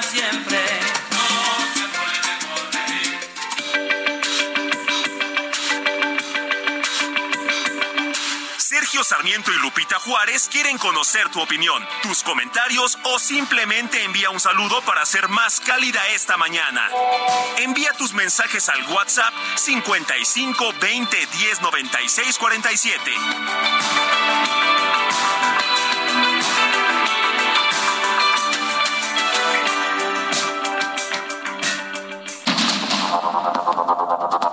Continuamos con Sergio Sarmiento y Lupita Juárez por el Heraldo Radio.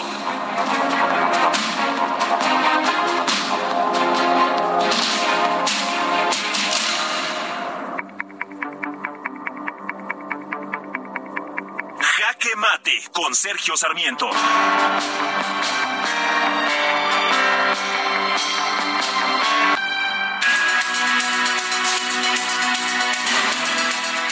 Que entender cada cosa de dónde viene. no son los senadores de Morena, ni Ricardo Monreal, ni Alejandro Armenta los que impidieron la designación de un nuevo comisionado para el INAI, el Instituto Nacional de Transparencia, el día de ayer, lo cual ha frenado las actividades del Senado de la República. Tenemos que entender que es el propio presidente de la República el que está ordenando que se detenga este nombramiento. ¿Por qué? Pues porque quiere simple y sencillamente acabar con el INAI. No es una cosa que, que venga de ahora. De hecho, desde el 2014, el presidente Andrés Manuel López Obrador, cuando era representante de la oposición, decía que es absurdo que se gaste tanto en aparatos burocráticos como el IFE, el TRIFE, el IFAI y otros, y que siga reinando la antidemocracia y la corrupción.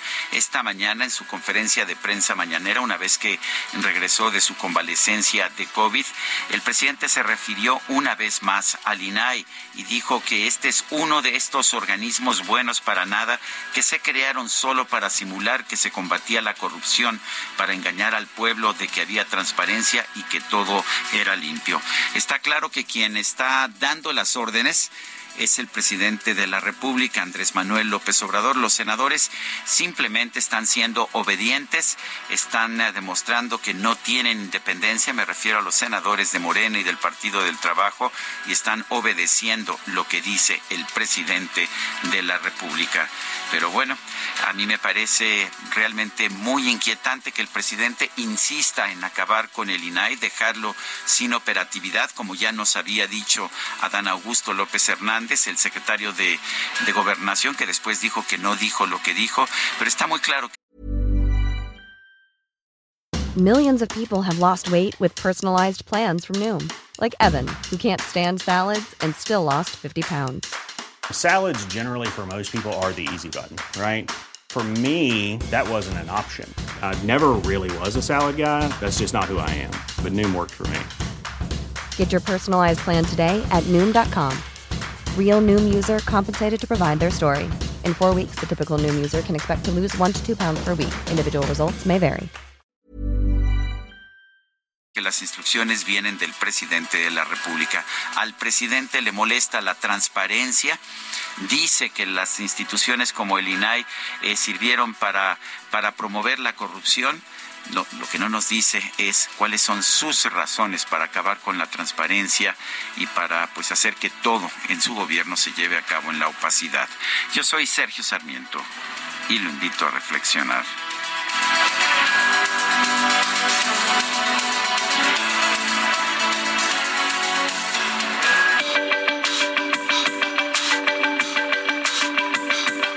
Para Sergio Sarmiento, tu opinión es importante.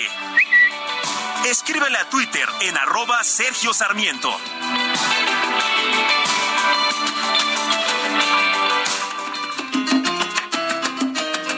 Solo me alienta el deseo divino de hacerte mía. Más me destruye la incertidumbre que estoy pasando. Es que la nieve cruel de los años mi cuerpo enfría. La paciencia por ti esperando. Y se me agota ya la paciencia por ti esperando.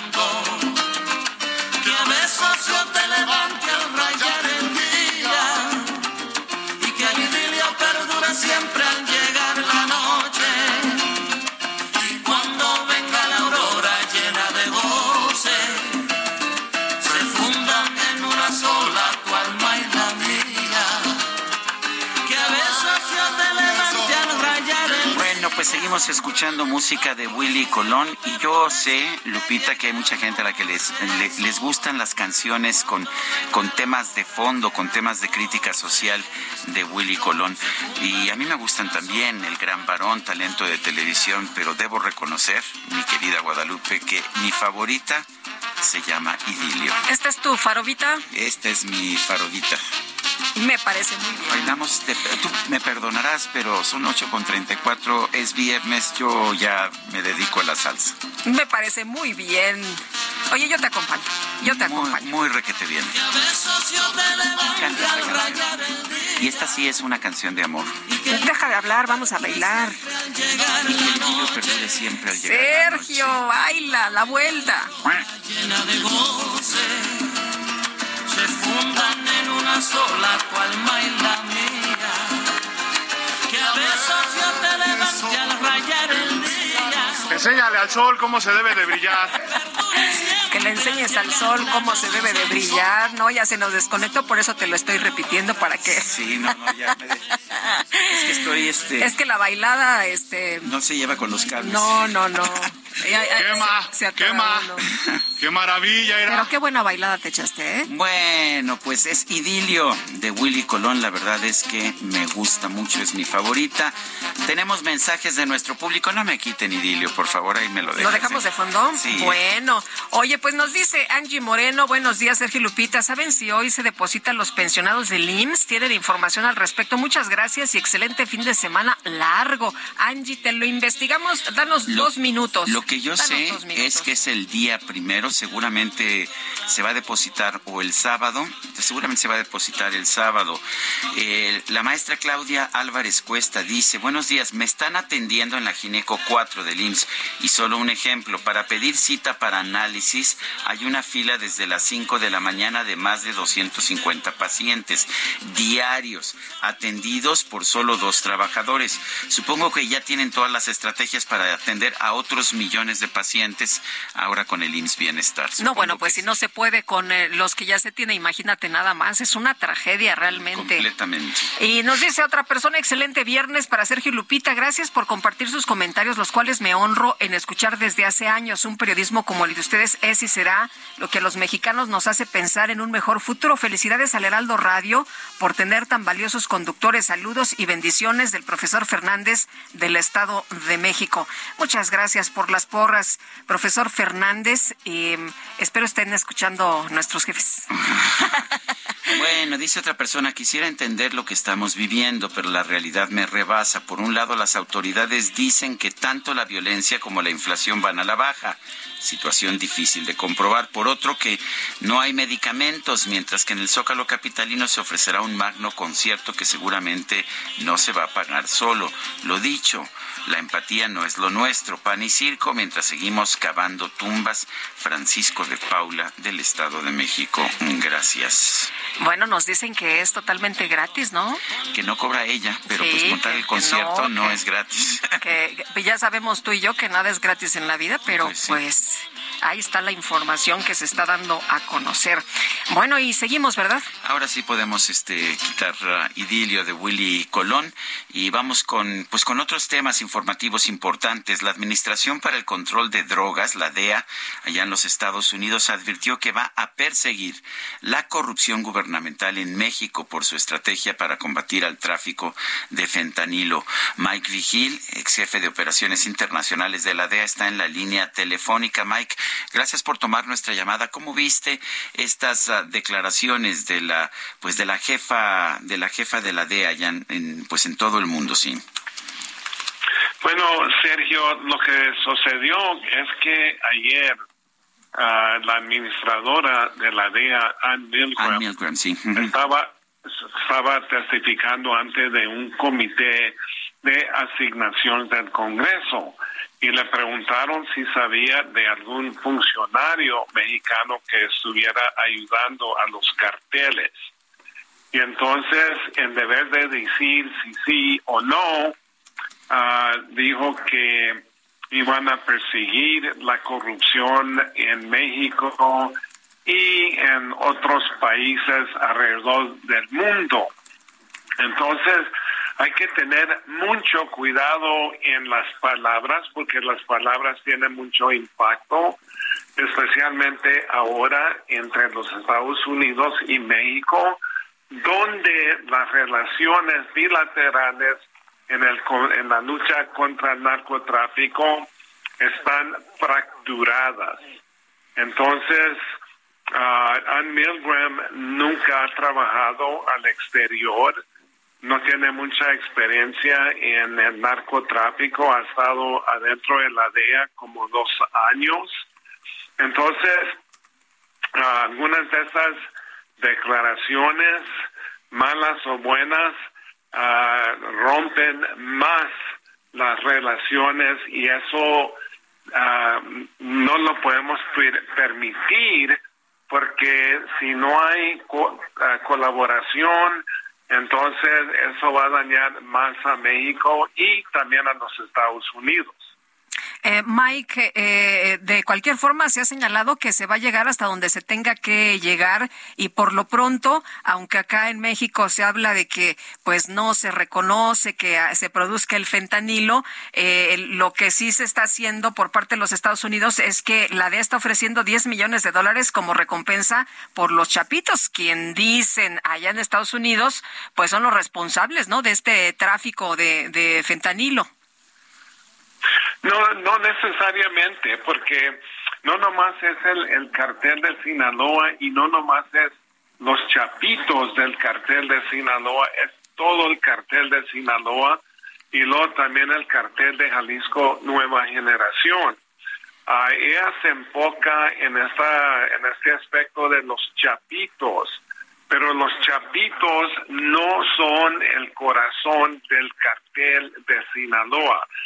Ya capturaron a Ovidio, si capturan a los otros tres hermanos que se llaman los Chapitos, no va a tener ningún impacto en el cartel de Sinaloa. Ya vimos cuando se capturó Chapo Guzmán, no tuvo absolutamente ningún impacto contra el de, del cartel de Sinaloa. Entonces hay muchas cosas que se necesitan de hacer por ejemplo, presionar a, China para que no mande precursores, por ejemplo, a los carteles de México. Hay que trabajar conjuntamente con las autoridades, en esta, con la naval, que ahora asegura los puertos marítimos para que no entre el fentanilo. También necesitamos de mejorar y desarrollar la infraestructura de los puertos terrestres aquí en los Estados Unidos para incorporar más tecnología para detectar, cargamentos de fentanilo y otras drogas. Necesitamos de mermar las armas de fuego de los Estados Unidos que están entrando a México. Y la cosa que hay que dejar de estas cosas que no tienen sentido. Hay que enfocarse en el trabajo, no en palabras. Las palabras para mí no tienen ningún valor. Los hechos son los que son ah, importantes en este caso. Este caso, en este caso, Mike, ¿cómo ves los hechos? ¿Cómo ves los esfuerzos que está realizando el gobierno mexicano para pues para intervenir, para impedir este flujo de fentanilo a los Estados Unidos. Eh, ¿Está funcionando? ¿Estamos haciendo lo correcto o no? No, no, no está funcionando y no, también aquí en los Estados Unidos hay cosas que no se están haciendo, Sergio, pero por ejemplo, en México, el señor presidente sigue con esto de balazos, abrazos y no balazos que no funciona. Entonces, segundo, niega que, que México está produciendo fentanilo, que no es cierto. Toda la evidencia que se ha producido, incluyendo miembros de la administración de López Obrador, admiten que México está produciendo ah, fentanilo. Entonces, si niegas que no se está produciendo, pues eso manda un mensaje que no vas a atacar el problema. Y entonces, aparte de eso, hay, hay muchas cosas, acusaciones. Aquí también, por ejemplo, los republicanos que son se han convertido a un partido de fascistas dicen que quieren invadir a México, que no, no lo van a hacer, pero es teatro político que no ayuda. Entonces también los republicanos no quieren hacer nada para ah, controlar las armas de fuego que causan ah, tiroteos masivos aquí en los Estados Unidos casi todos los días y luego 70 a 90% de las armas de fuego en territorio mexicano vienen de los Estados Unidos. Entonces, si no trabajamos ah, ah, conjuntamente, los únicos que van a ganar en este asunto van a ser los carteles. Yo quiero agradecerte, Mike Vigil, ex jefe de operaciones internacionales de la DEA, el haber conversado con nosotros esta mañana. Muchas gracias. Siempre un placer y siempre la orden. Gracias. Gracias, Mike. Bueno, la defensa de Emilio Lozoya perfila un acuerdo reparatorio en el juicio en contra del exdirector de Pemex por lavado de dinero. Miguel Ontiveros, abogado de Emilio Lozoya, gracias por platicar con nosotros esta mañana. Buenos días. Hola, Miguel. ¿Nos escuchas? Miguel Ontiveros, ¿nos escuchas? Que no, que no lo tenemos. se nos bueno, se nos cortó la comunicación. Vamos a, tratar tratando de, Están tratando de mejorarlo. Mientras tanto, eh, déjeme señalarle eh, que le decía desde muy temprano que el peso mexicano eh, ha, reaccionado de manera favorable a la información que se dio a conocer sobre el crecimiento económico en el primer trimestre del año. En estos momentos, según las pantallas de Bloomberg, el peso mexicano se ubica en 18.0019 18.0019 ha venido ganando terreno en esta mañana. Bueno, y Miguel Ontiveros, te saludamos. ¿Cómo estás? Muy buenos días. Hola Lupita, Sergio, buenos días. Muchas gracias por la invitación y un saludo a tu equipo y a tu auditorio. Pues eh, cuéntanos cómo están eh, las cosas rumbo a este eh, acuerdo reparatorio. Ya está todo listo, ya está todo planchado. Falta nada más que se entregue el dinero y esto quiere decir que se pondría en libertad a tu defendido, Emilio Lozoya. Pues mira, Lupita, este acuerdo reparatorio en el marco del caso agrointrogenados y el que tiene oportunidad a través de un convenio de reparación del daño en el caso Odebrecht, están eh, listos desde hace más de un año. En abril del 2022 ya íbamos a firmar tanto el acuerdo como el convenio en el marco del que tiene oportunidad y la firma se suspendió por instrucciones superiores recibidas eh, a los actores de PEMER que nos acompañaban ese día en la audiencia. Es decir, los montos, los beneficios para Emilio, para su esposa, para su hermana, para eh, su mamá, ya están sentados en papel desde hace un año y eh, durante este año Emilio ha seguido colaborando con... Recuerdo que el presidente había dicho que era muy poquito, ¿no? Por eso nosotros tomamos la determinación de informarle a través de un oficio que hicimos público, explicarle al señor presidente de la República y también eh, a distintos actores eh, a través de un documento que le enviamos el 30 de marzo de 2023, un día después de que él en su conferencia matutina señalaba que era muy poco y nosotros hicimos un ejercicio de autocrítica y dijimos, bueno, vamos a decirle que no lo ponemos nosotros, sino que los montos de reparación del daño los puso el gobierno que él encabeza es decir, la Unidad de Inteligencia Financiera y Pemex, a través de dictámenes periciales, a través de una aprobación ante el Consejo de Administración de Pemex, se señalaron esos montos y son los que se hicieron de conocimiento del Poder Judicial y nosotros los aceptamos plenamente. O sea, no se trata de una oferta de Nilo Soya. De, aquí quien decide es el Estado y el Estado ya decidió hace un año que el monto total es de 10.736.351 dólares con 7 centavos. Y eso fue lo que se mencionó, se mencionó el día de ayer frente al señor juez de la causa y eh, procedimos entonces a no realizar la audiencia intermedia para eh, proceder a la actualización en fechas, en eh, temas de pagos y además en números de cuenta y proceder después a solicitar una nueva audiencia para firmar y que se otorguen los beneficios del criterio de oportunidad. Eh, ¿Qué ha cambiado que ahora sí se piense que se puede lograr eh, este criterio de oportunidad y esta, pues esta liberación eh, cuando no se pudo lograr antes y los términos siguen siendo los mismos? Es una estupenda pregunta que yo me sigo formulando y nada más tengo una respuesta. Primero, que la razón por la cual no se firmó el 11 de abril de 2022 no era jurídica, sino de otro tipo, ¿no? Y segundo, una técnica de corte jurídico que no es una explicación del cambio, es que el Emilio ha seguido colaborando con las instituciones de la Fiscalía General de la República en el sistema de justicia penal. Pero esa colaboración ya se había dado desde antes, por supuesto, y por eso íbamos a firmar en el 2022. De tal manera que pues, la familia a mí me pregunta por qué mi hijo, me pregunta doña Gil, está en prisión a pesar de ser un testigo colaborador.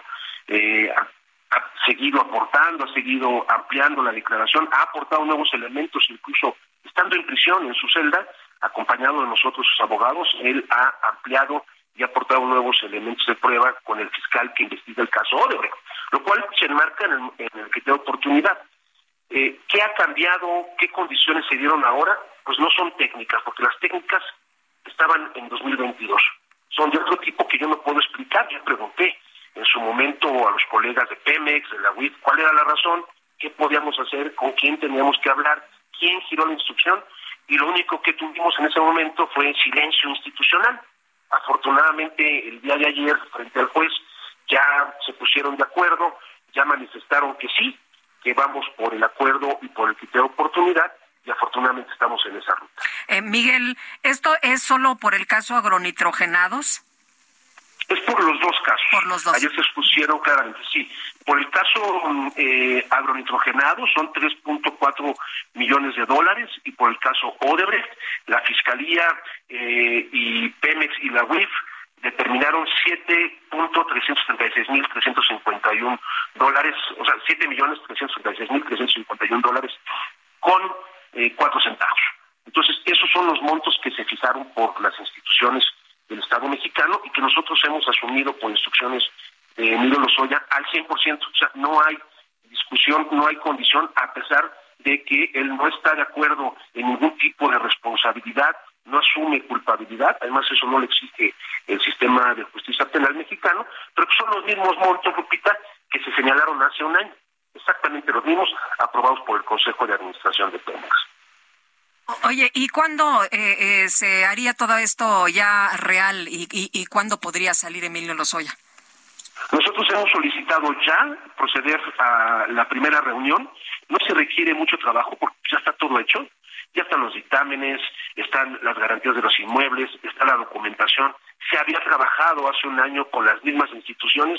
Solamente hay que sentarnos una tarde, como lo hicimos en aquella ocasión, con los representantes de las instituciones, actualizar las fechas, la cuenta en la que se depositará el primer pago, las fechas de los siguientes pagos e inmediatamente solicitar la audiencia con el mismo juez de control que nos eh, que nos eh, que llevó a cabo la audiencia de ayer.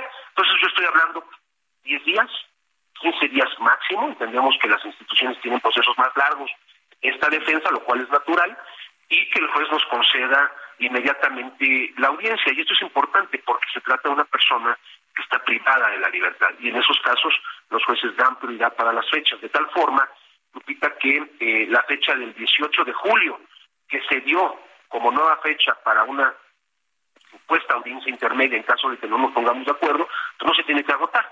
Esto puede ser en, en 15 días, de tal manera que ese mismo día Emilio Lozoya estaría saliendo en libertad para seguir colaborando con las instituciones del Estado. Bueno, oye, ¿y esto tendría que ver también con señalamientos hacia el expresidente Peña?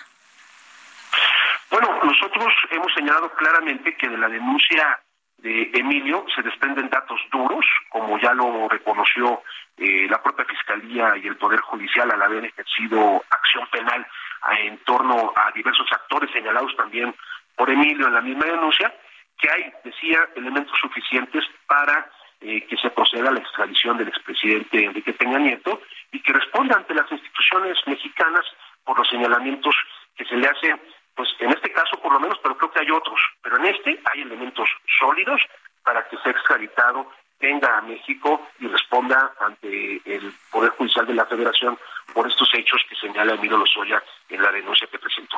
Miguel Ontiveros, muchas gracias por conversar con nosotros. Buenos días. No, gracias a ustedes eh, y un saludo al auditorio. Son las 8 de la mañana con, 50, con 54 minutos. Le recuerdo nuestro número de WhatsApp es el 55 2010 96 47. Regresamos en un momento más. Y que el idilio perdure siempre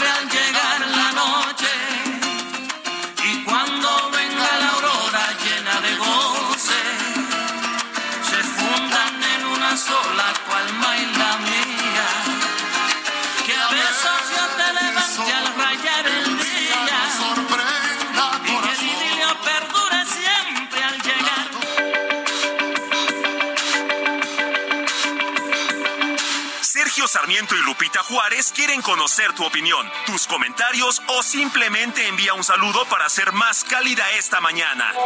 Envía tus mensajes al WhatsApp 55 20 10 96 47.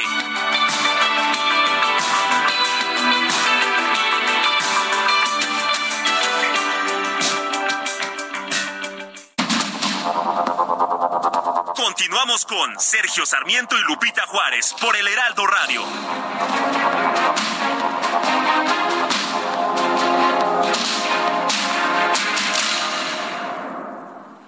Descubre el soporte ideal para un sueño saludable toda la noche. Te mereces un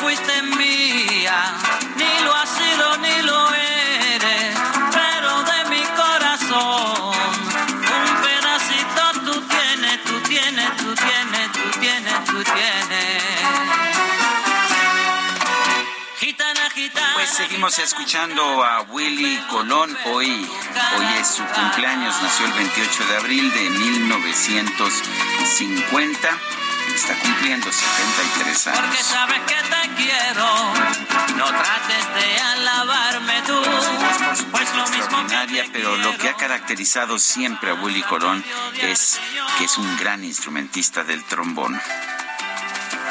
Y tengo celos del viento porque acá mensajes de nuestro Tenemos mensajes. Oye, qué buena bailada nos estamos echando esta mañana y como la que se van a echar al rato con Rosalía, ¿no? Estoy viendo unas imágenes de nuestros compañeros desde el Zócalo de la Ciudad de México y hay un montón de personas apartando lugar para ver a la cantante Rosalía que se va a presentar este viernes ahí, em, ofreciendo este concierto gratuito, es lo que nos han eh, dicho.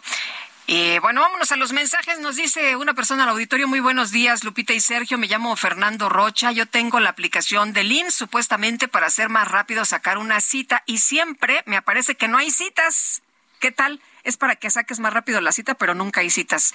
Siempre me aparece que no hay nada disponible. Tengo que ir a la clínica 42 de Coajimalpa para sacar mi cita para mi mamá. No cabe duda que estamos a nivel de Dinamarca. Saludos desde nuestro hermoso pueblito de Coajimalpa. Dice otra persona con relación al concierto de Rosalía que dicen que no va a cobrar.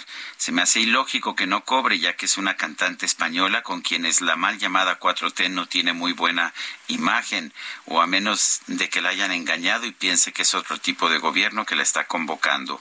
Jorge Aguas del Estado de México. Bueno, y vámonos con Mónica Reyes. Adelante, Mónica, buenos días. ¿Qué tal? ¿Cómo están? Sergio, Lupita, amigos del Heraldo Radio. En Citibanamex nos preocupamos por ti. Por eso, te damos tres simples pasos para prevenir el fraude empresarial. Uno, si te llaman y te piden información como claves de tu NetKey y contraseñas, es fraude. Cuelga y repórtalo a Citibanamex Resuelve o City Service. 2. Asegúrate de estar tecleando la página correctamente www.bancanetempresarial.banamex.com.mx. 3. Para más seguridad, descarga la herramienta antiintrusos IBM Security Trusted Report 1, 2, 3, juntos contra el fraude. Regreso con ustedes. Gracias. Gracias, Mónica. Buenos días. Y vamos a las calles de la Ciudad de México. Alan Rodríguez, adelante. Ya no soy envidia, soy tu bicochito, pero tengo todo lo que tiene delito. Que me pongan menos o más. Alan, ¿qué? ¿Ya estás haciendo fila? ¿Ya, estás, ¿Ya nos estás apartando lugar?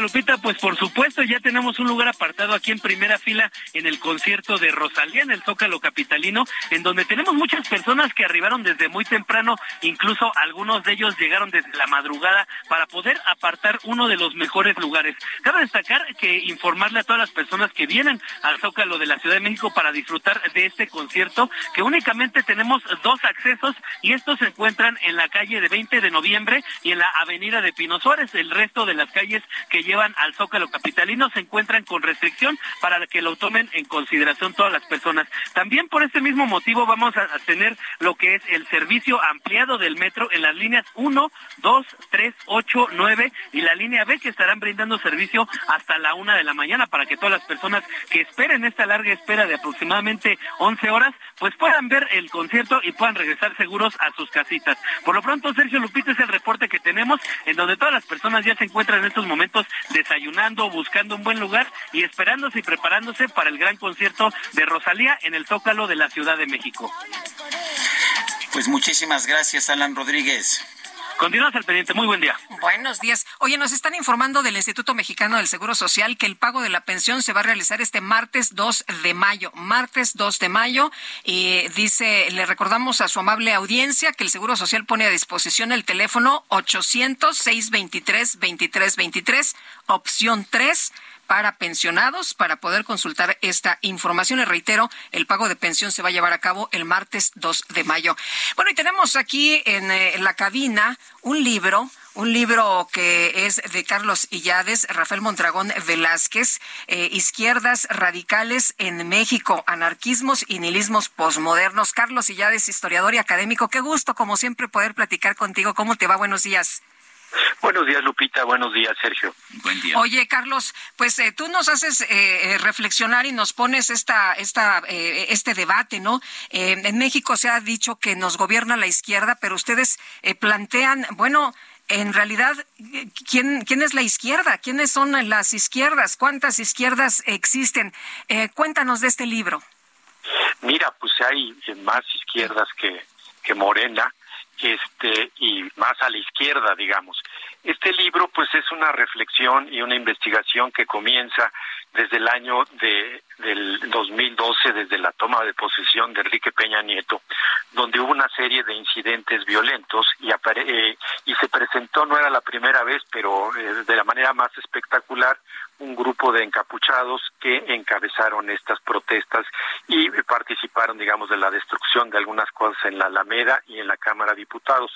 Entonces, pues nos pusimos a investigar, a reflexionar y ver de dónde provenían estos grupos y encontramos cosas muy interesantes porque, dicho sea de paso, pues la salida fácil es decir, que son porros infiltrados, este, violentos, etcétera, eh, sin indagar, digamos, las, las razones y los principios con base en los cuales operan. Entonces, de ahí surge la idea de este, de este libro y pues empezamos a encontrar pues una, una serie de eventos en la que han participado estos grupos y ahora la presencia, digamos, más notable es la de las anarcofeministas, pero hay otros, los anarquistas insurreccionales y otros que, digamos, son ecoextremistas. Eh, estas, ah, supongo yo precisamente hasta por su naturaleza, que estos grupos no actúan de forma conjunta, no están coordinados, sino que cada cual actúa eh, a su, por su forma, a su, a su leal saber y entender. ¿Estoy en lo cierto? Exactamente, y es, son grupos, digamos, bastante plásticos, no solo por su estrategia de lucha, que es el Black Bloc, sino además por su concepción acerca de la, de la acción colectiva. Esto es, son grupos que se hacen y se deshacen, se arman y se desarman con base en cada una de las acciones que van realizando. Entonces, pues son eh, grupos organizados, digamos, horizontalmente. Eso, pues por un lado no les da mucha cohesión, pero por otro lado los preserva, digamos, pues eh, o los defiende, digamos, contra ataques policíacos, etcétera. Son más difíciles de asir, digamos. Eh, Carlos, eh, tú en el libro mencionas que, o bueno, ustedes en el libro mencionan que el Estado mexicano hoy en día no sabe cómo, pues, eh, convivir con estos grupos y las otras corrientes dentro de movimientos sociales, pues tampoco tienen una idea ni fijan una postura. ¿Qué tan, qué tan peligroso puede ser esto? Mira, este, puede ser, digamos, crecer y yo creo que hay condiciones para que crezcan en los siguientes años en la medida en que pues no eh, las demandas que plantean pues no están siendo resueltas no eh, su énfasis es en la ecología en, los en, los derechos femeninos, en, contra la violencia de género, etcétera, etcétera, y otras eh, y otras reivindicaciones históricas del anarquismo, no, contra el capital, contra el Estado, etcétera, no. Entonces, en la medida en que eh, no se ataquen, digamos, las las cosas que ellos demandan, no se resuelvan, pues tendrán mucho margen de acción. También hay otra cosa estos grupos, este, su estrategia es el conflicto. Entonces, eh, los mecanismos tradicionales, como se resuelven, entre comillas, a veces las cosas en México, o es la cooptación, el pacto, la negociación, y estos grupos están fuera de ese, de ese horizonte. Entonces, eh, no, no hay hasta ahorita alguna estrategia que funcione. Carlos, el presidente cuando se refiere a ellos, estos grupos que en general les llaman anarquistas, dice que son grupos conservadores. ¿Son grupos conservadores? no, claro que no. O sea, sus reivindicaciones son pues bastante modernas, ¿no? Este, tan modernas que las pueden suscribir gente dentro de la propia izquierda e incluso gente que no se identifica con la izquierda, pues hasta el Banco Mundial habla del cambio, cambio climático, por ejemplo, o los derechos femeninos pues están en distintas agendas, entonces de conservadores no tienen nada, lo que son son radicales. Oye, entonces Morena no es eh, la izquierda como siempre hemos creído que es la izquierda, está como más eh, neoliberal, aunque nos dicen que, que odian a los neoliberales. Pues yo creo que hay un segmento cada vez más pequeño de Morena que está en la izquierda, pero que se ha ido diluyendo eh, fundamentalmente desde que el gobierno eh, Morena y su coalición llegaron al gobierno. Entonces sí hay un segmento, pero que cada vez creo que pesa menos en las decisiones de Morena. Muy bien. Pues Carlos, muchas gracias por invitarnos a leer este libro, Izquierdas Radicales en México. Gracias a ustedes y hasta la próxima. Hasta luego, Carlos Sillades, historiador y académico. Y pues no sé si venga por la izquierda o venga por la derecha, más bien viene como pues como cambiando constantemente de carril es la microdeportiva.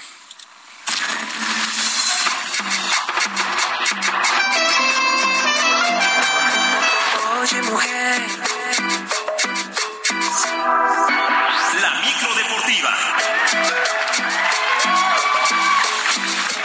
Desde San José del Vidrio, Estado de México. Y échale mundo.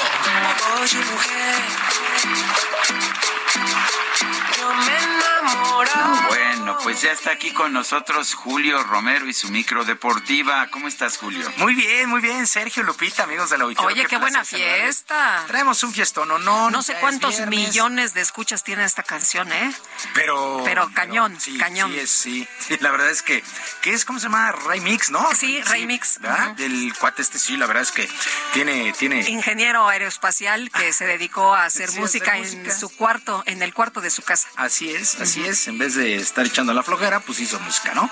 Pero bueno, en fin, pues vámonos echando lámina informativa este viernes y pues es la fiesta porque se viene el puente, ¿qué es eso? Pero aquí nosotros este, estamos muy, muy contentos. Oigan, con dos duelos el día, el día de hoy se pondría en marcha la jornada 17 y última del torneo de clausura del fútbol mexicano.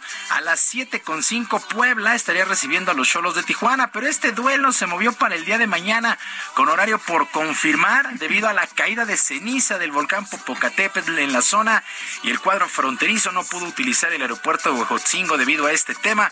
Así es que hay que esperar a ver a qué hora se reprograma, a qué horas es la, eh, el nuevo horario para el día de mañana en el estadio Cuauhtémoc. De tal manera, pues solamente el día de hoy habrá un juego a las 9 de la noche con 5 minutos. El equipo de Juárez estará recibiendo a las Águilas del América. El mediocampista del conjunto de Coapa, Leo Suárez, aseguró que el América jugará a tope este duelo para asegurar su boleto directo a la liguilla y de ahí pelear el título que merecen.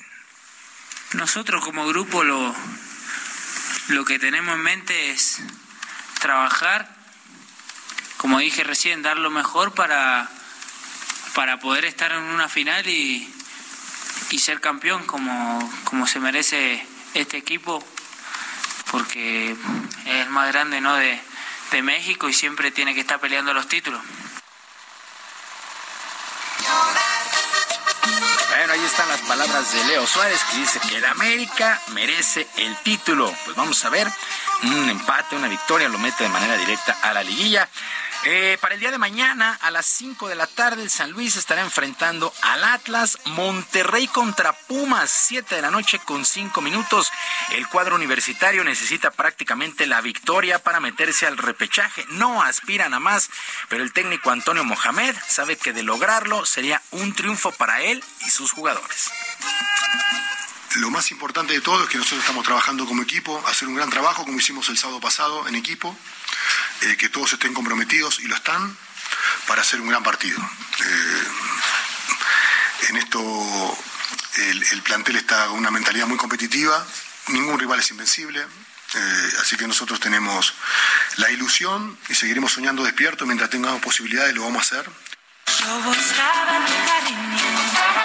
En contraparte, los Rayados del Monterrey ya aseguraron el liderato general de la competencia. También para mañana, 7 con 5, Chivas contra Mazatlán. Y a las 9, el equipo de Cruz Azul estará recibiendo al Santos Laguna. Cruz Azul que busca una mejor posición en la tabla para recibir el repechaje. El duelo de vuelta en casa. Santos también amarrar este lugar en esta reclasificación. Para el domingo, los Diablos Rojos del Toluca reciben al Necaxa a las 12 horas en el Estadio Nemesio 10.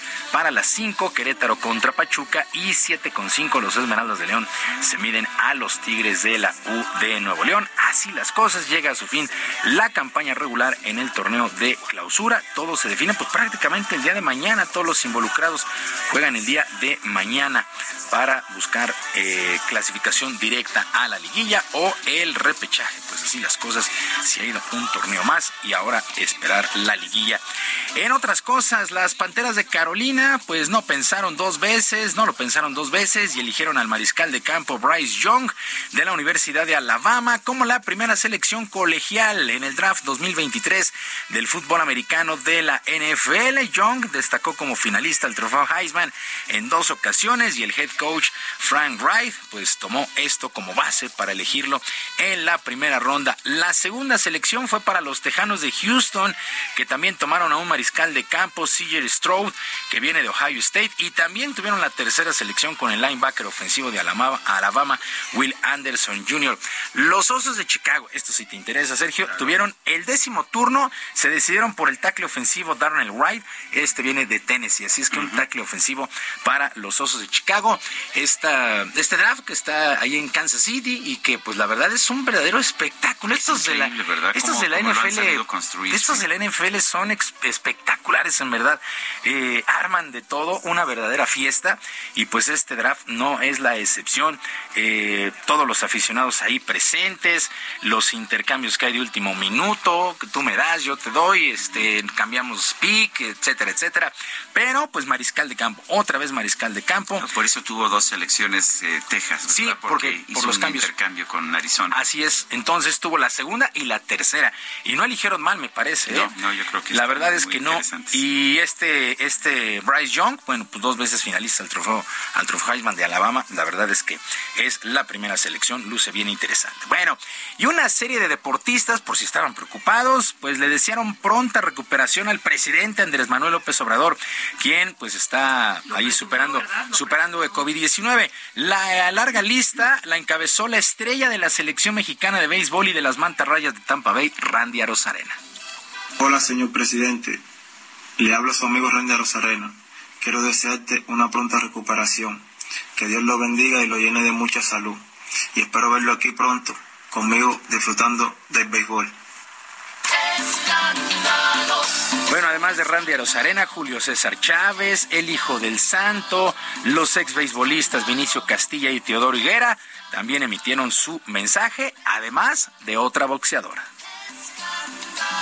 Hola, señor presidente. Habla su amiga Mariana Lavarri Juárez. Sabemos de su condición ahorita por lo del COVID, pero sabemos que va a salir adelante, que esto no lo va a detener y que se va a recuperar muy pronto. Estamos con usted en oraciones y en una pronta recuperación. Pues ahí están todos los eh, pues, eh, deportistas, muchos beisbolistas. El término en el béisbol de caballo pues es de un gran jugador, una gran estrella. Y bueno, nadie, nadie perdió la oportunidad. Vinicio, Teodoro, eh, todos, bueno, adelante. Benjamín Gil, manager de la selección de béisbol, también todos dándole este argumento de caballo. Bueno, y ya que estamos en el béisbol, los Dodgers de Los Ángeles perdieron ayer seis carreras por dos ante los Piratas de Pittsburgh, lo que ha significado la tercera derrota del mexicano Julio Urias. Tres derrotas en sus tres últimas salidas. Trabajó por espacio de cinco entradas, dos tercios, le pegaron cinco hits, le hicieron seis carreras, regaló dos bases por bolas, ponchó a cinco enemigos, le conectaron dos cuadrangulares. Ya tiene 4.41, 4.41 de promedio de carreras limpias admitidas. No ha tenido buenas salidas. Julio Urias tendrá que tranquilizarse. Había ganado sus tres primeros y vuelve a perder sus tres continuos. Eh, así es que, pues, a mejorar Julio Urias, el zurdo sinaloense. Mientras que los cachorros de Chicago continúan con una muy buena campaña, vencieron 5 por 2 a los padres de San Diego, los padres de San Diego que estarán este fin de semana aquí en la capital enfrentando a los gigantes de San Francisco en el estadio Alfredo Harp, serie de temporada regular San Diego contra San Francisco. El equipo de los Bravos de Atlanta cayó 5 por 4 ante los Marlins de Miami. Los Yankees vencieron 4 por 2 a Texas. Washington pierde 9 por 8 ante los Mets. Joey Meneses se fue de 5-1 con una carrera anotada para el equipo de los Nacionales de Washington. Ya, ya con mucho, mucho ritmo la campaña regular. Repito, este fin de semana, 28-29, Padres de San Diego y Gigantes de San Francisco en el estadio Alfredo Harp. Eh, serie de temporada regular. Y el estadounidense Austin Smotherman finalizó en la cima de la primera ronda del abierto mexicano de golf que se disputa en el campo Vidanta, allá en Puerto Vallarta. Smotherman entregó una tarjeta de 63 golpes, 8 por debajo del par. Por su parte, el local Raúl Pereda dio la sorpresa y está empatado en el cuarto lugar con 65 golpes, 6 por debajo del par. Arrancó este torneo de la PGA, el mejor golf del mundo, presente allá en Puerto Vallarta. Por supuesto, todo el mundo sigue de cerca a John Ram, el español número uno del mundo y campeón defensor de este abierto mexicano. Sergio Lupita, amigos del auditorio, la información deportiva este viernes. Les recuerdo nuestras vías de comunicación en Twitter. Estoy en arroba jromerohb, en arroba jromerohb, además de nuestro canal de YouTube, El Barrio Deportivo, Barrio Deportivo, de lunes a viernes a las 7 de la noche, con mucha, mucha diversión y por ahí algo de información. que tengan todos un extraordinario viernes y un mejor fin de semana y que por supuesto sus equipos ganen. Bueno, gracias Julio. Buenos días. Buenos días, ya estamos como tú, mi querido Julio. bueno, vámonos a la información. El coordinador del PRI en la Cámara de Diputados, Rubén Moreira, indicó que ya se preparan para decidir hasta cuándo se extenderá el mandato de Alejandro Moreno. Jorge Almaquio, cuéntanos, ¿qué tal? Buenos días.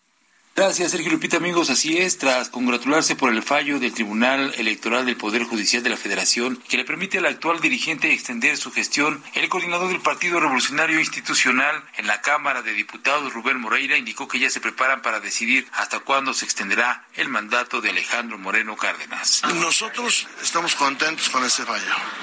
Este, nosotros, yo en lo particular, estoy esperando el momento en el cual podamos decidir la prórroga de nuestra diligencia.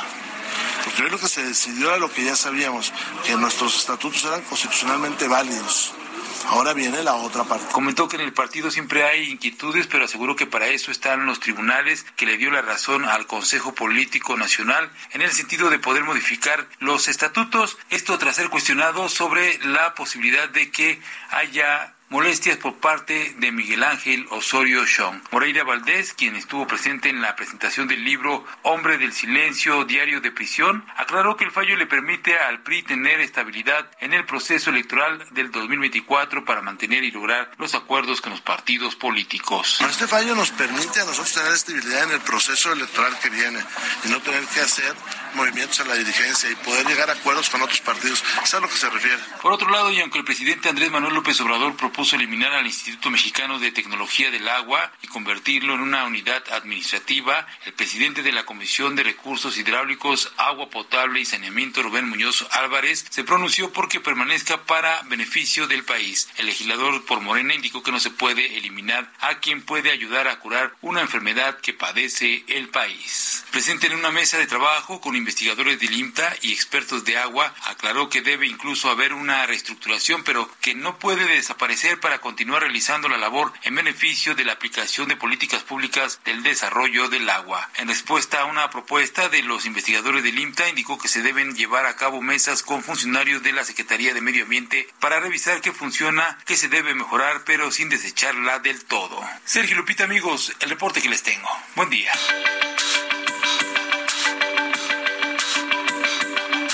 Sergio Sarmiento y Lupita Juárez quieren conocer tu opinión, tus comentarios o simplemente envía un saludo para hacer más cálida esta mañana.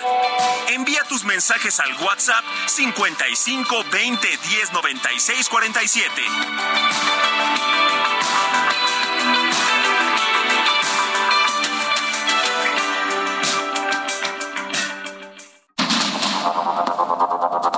Continuamos con Sergio Sarmiento y Lupita Juárez por el Heraldo Radio.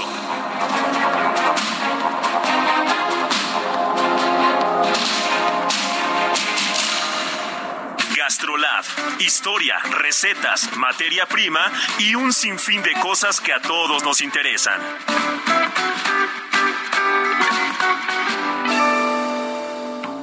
Hola amigos del Heraldo Radio, soy el chef Israel Arechiga de Gastrolab y en donde más si no es en gastrolabweb.com donde encuentro las mejores recetas y en este caso encontré un caldo de pescado que si bien puede servir como tipo sopa, también podemos usar el caldo base para hacer un arroz de mariscos o para hacer alguna otra preparación. ¿Qué es lo que vamos a necesitar? Anoten bien porque está facilísimo.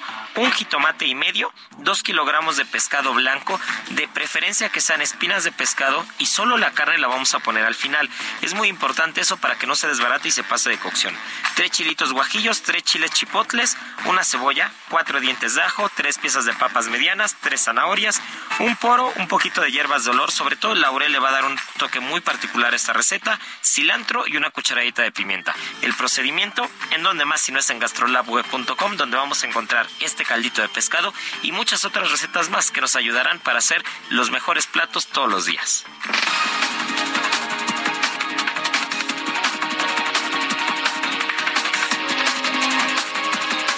Las 9 de la mañana con 31 minutos desde Palacio Nacional. El presidente López Obrador agradeció las muestras de apoyo que recibió tras ser diagnosticado con COVID-19.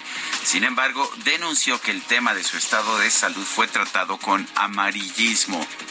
Se portaron como siempre muy bien. Es eh, un amor recíproco, como siempre digo, amor con amor se paga. La gente llegó a preocuparse porque hubo sensacionalismo, amarillismo, mala fe. Pero afortunadamente salimos bien y aquí estamos, eh, muy dispuestos a continuar con este proceso de transformación en beneficio de nuestro pueblo. Bueno, la verdad es que hubo una mala estrategia de comunicación, pero bueno, el presidente López Obrador criticó que un grupo de senadores de la oposición mantenga una protesta en la Cámara Alta para defender al INAI. Se portaron. Ahora están en plantón en el Senado legisladores porque están defendiendo uno de estos organismos buenos para nada que se crearon solo para simular de que se combatía la corrupción, para engañar al pueblo de que había transparencia y que todo era limpio, cuando sabemos perfectamente de que durante todo el periodo neoliberal, mientras existió ese organismo, se cometieron grandes atracos. En este espacio, la senadora del PAN, Kenia López, aseguró que las bancadas del llamado bloque de contención están comprometidas a seguir protegiendo a las instituciones. Hemos tomado, digamos, la tribuna, hemos dicho que no hay ningún otro tema más importante en la agenda del Senado de la República que resolver los comisionados del INE. Ellos, ayer, eh, ellos me refiero a Morena y sus aliados, cerraron la sesión, citaron para hoy a la una de la tarde. Hay rumores ya de que van a hacer una sede alterna con tal de seguir destruyendo desde la ley a México y por supuesto nosotros seguiremos defendiendo que eso esta, esta obsesión por destruir a las eh, instituciones no le hacen bien a México ni a los mexicanos.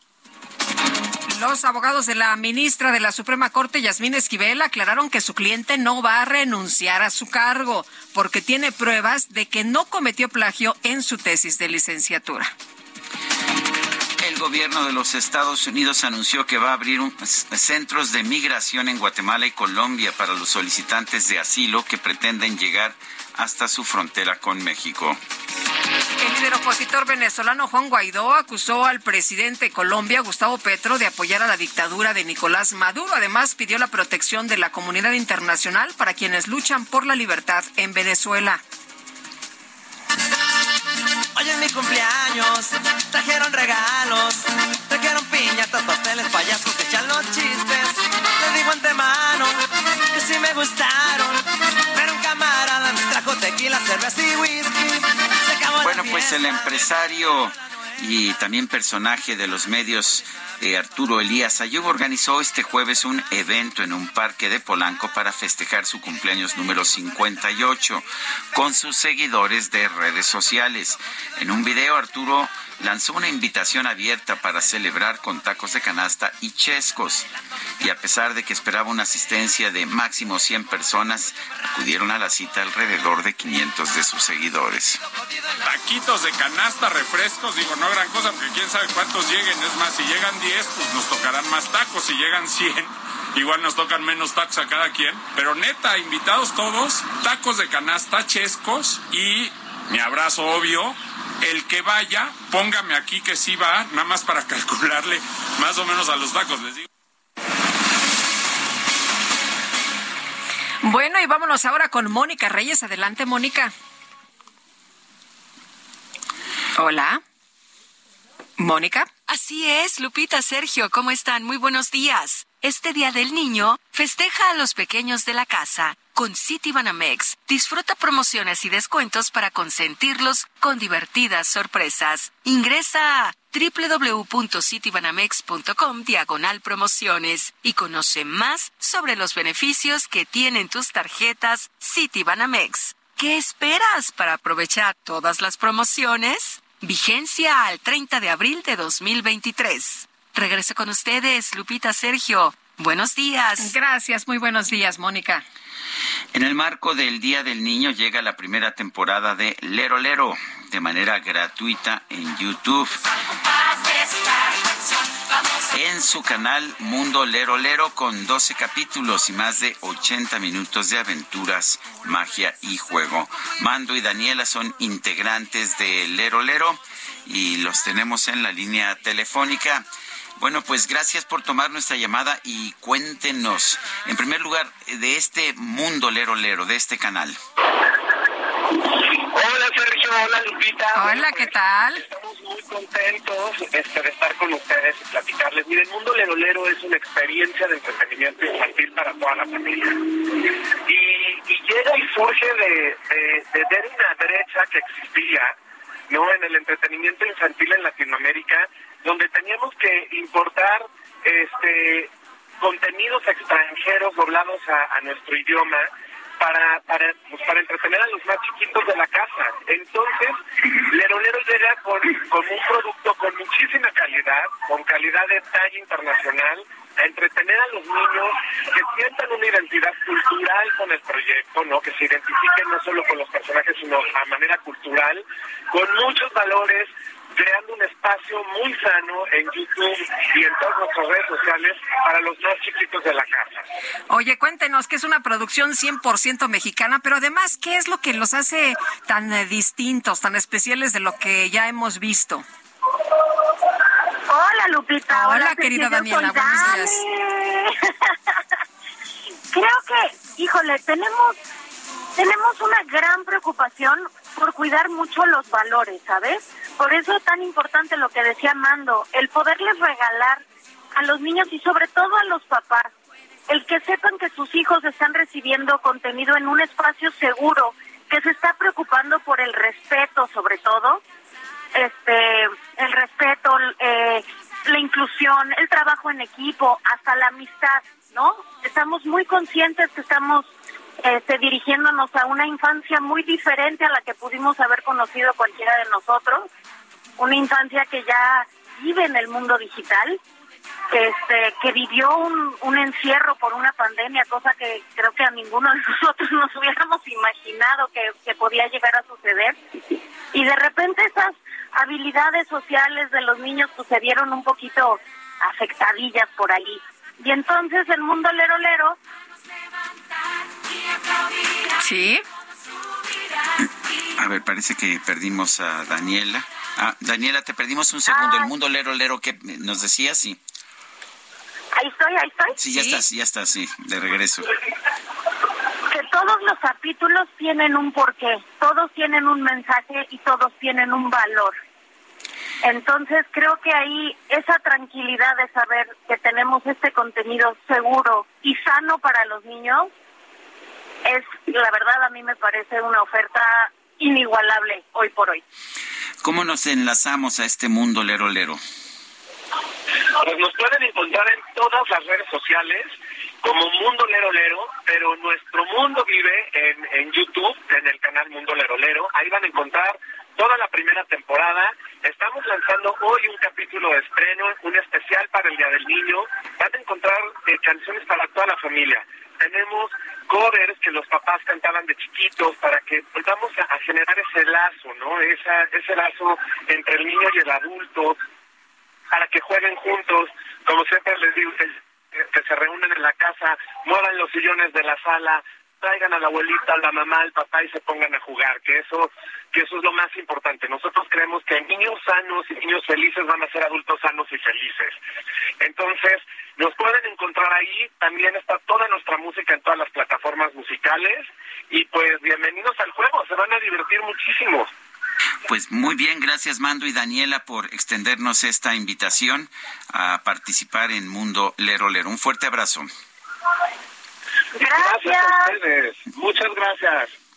Buenos días. Hasta luego. Bueno, y el Instituto Federal de Telecomunicaciones presentó el informe especial Audiencias Infantiles 2023. ¿Qué fue lo que encontraron? Vamos a platicar con Silvia Pérez Chavarría, directora general de Análisis de Medios y Contenidos Audiovisuales del IFT. Silvia, gracias por tomar la llamada. ¿Qué tal? Buen día. Buen día, al contrario, muchísimas gracias a ustedes por el espacio. Oye, cuéntanos qué encontraron y qué pasa con los niños y las niñas en el mundo del Internet. Bueno, en general, digamos, eh, este informe se compone de, cuatro reportes individuales. Eh, abordamos los hallazgos más relevantes de, dos estudios que hicimos en su momento sobre audiencias infantiles de pueblos y comunidades indígenas.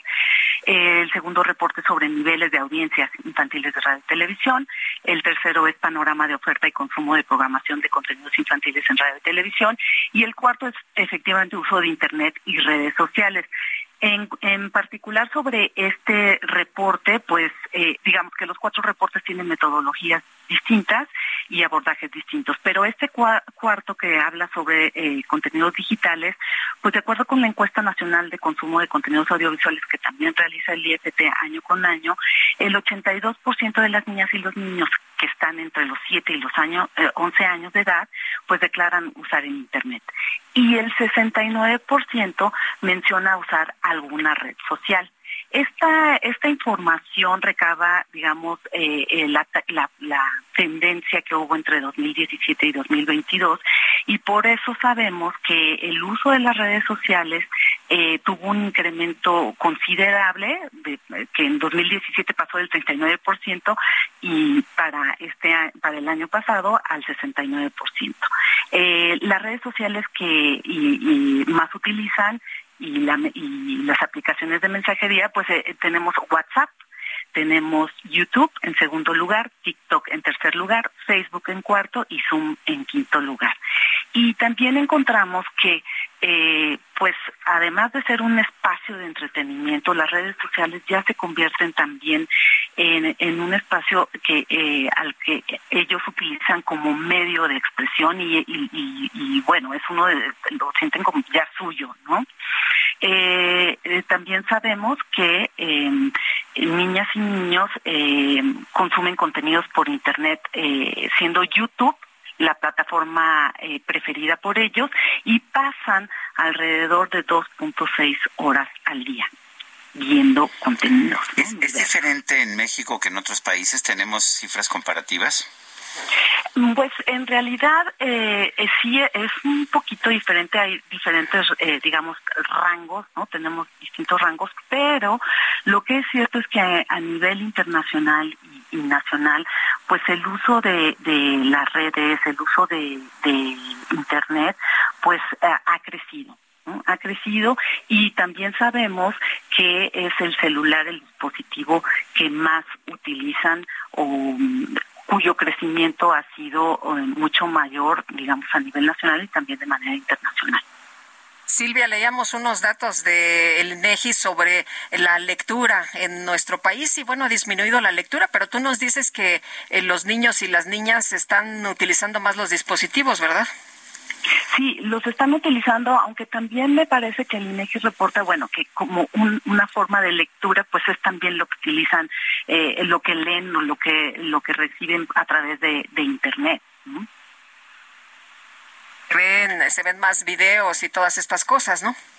Sí, también, no, pues ellos eh, eh, evidentemente eh, utilizan estos medios, además de conectarse entre ellos, pues sí ven eh, los contenidos de su preferencia, particularmente digamos que en cuanto a contenidos eh, audiovisuales lo que más ven son películas y en segundo lugar pues eh, series, ¿no? Series y, y, bueno, estas pueden ser caricaturas, puede ser en forma de anime igualmente, ¿no?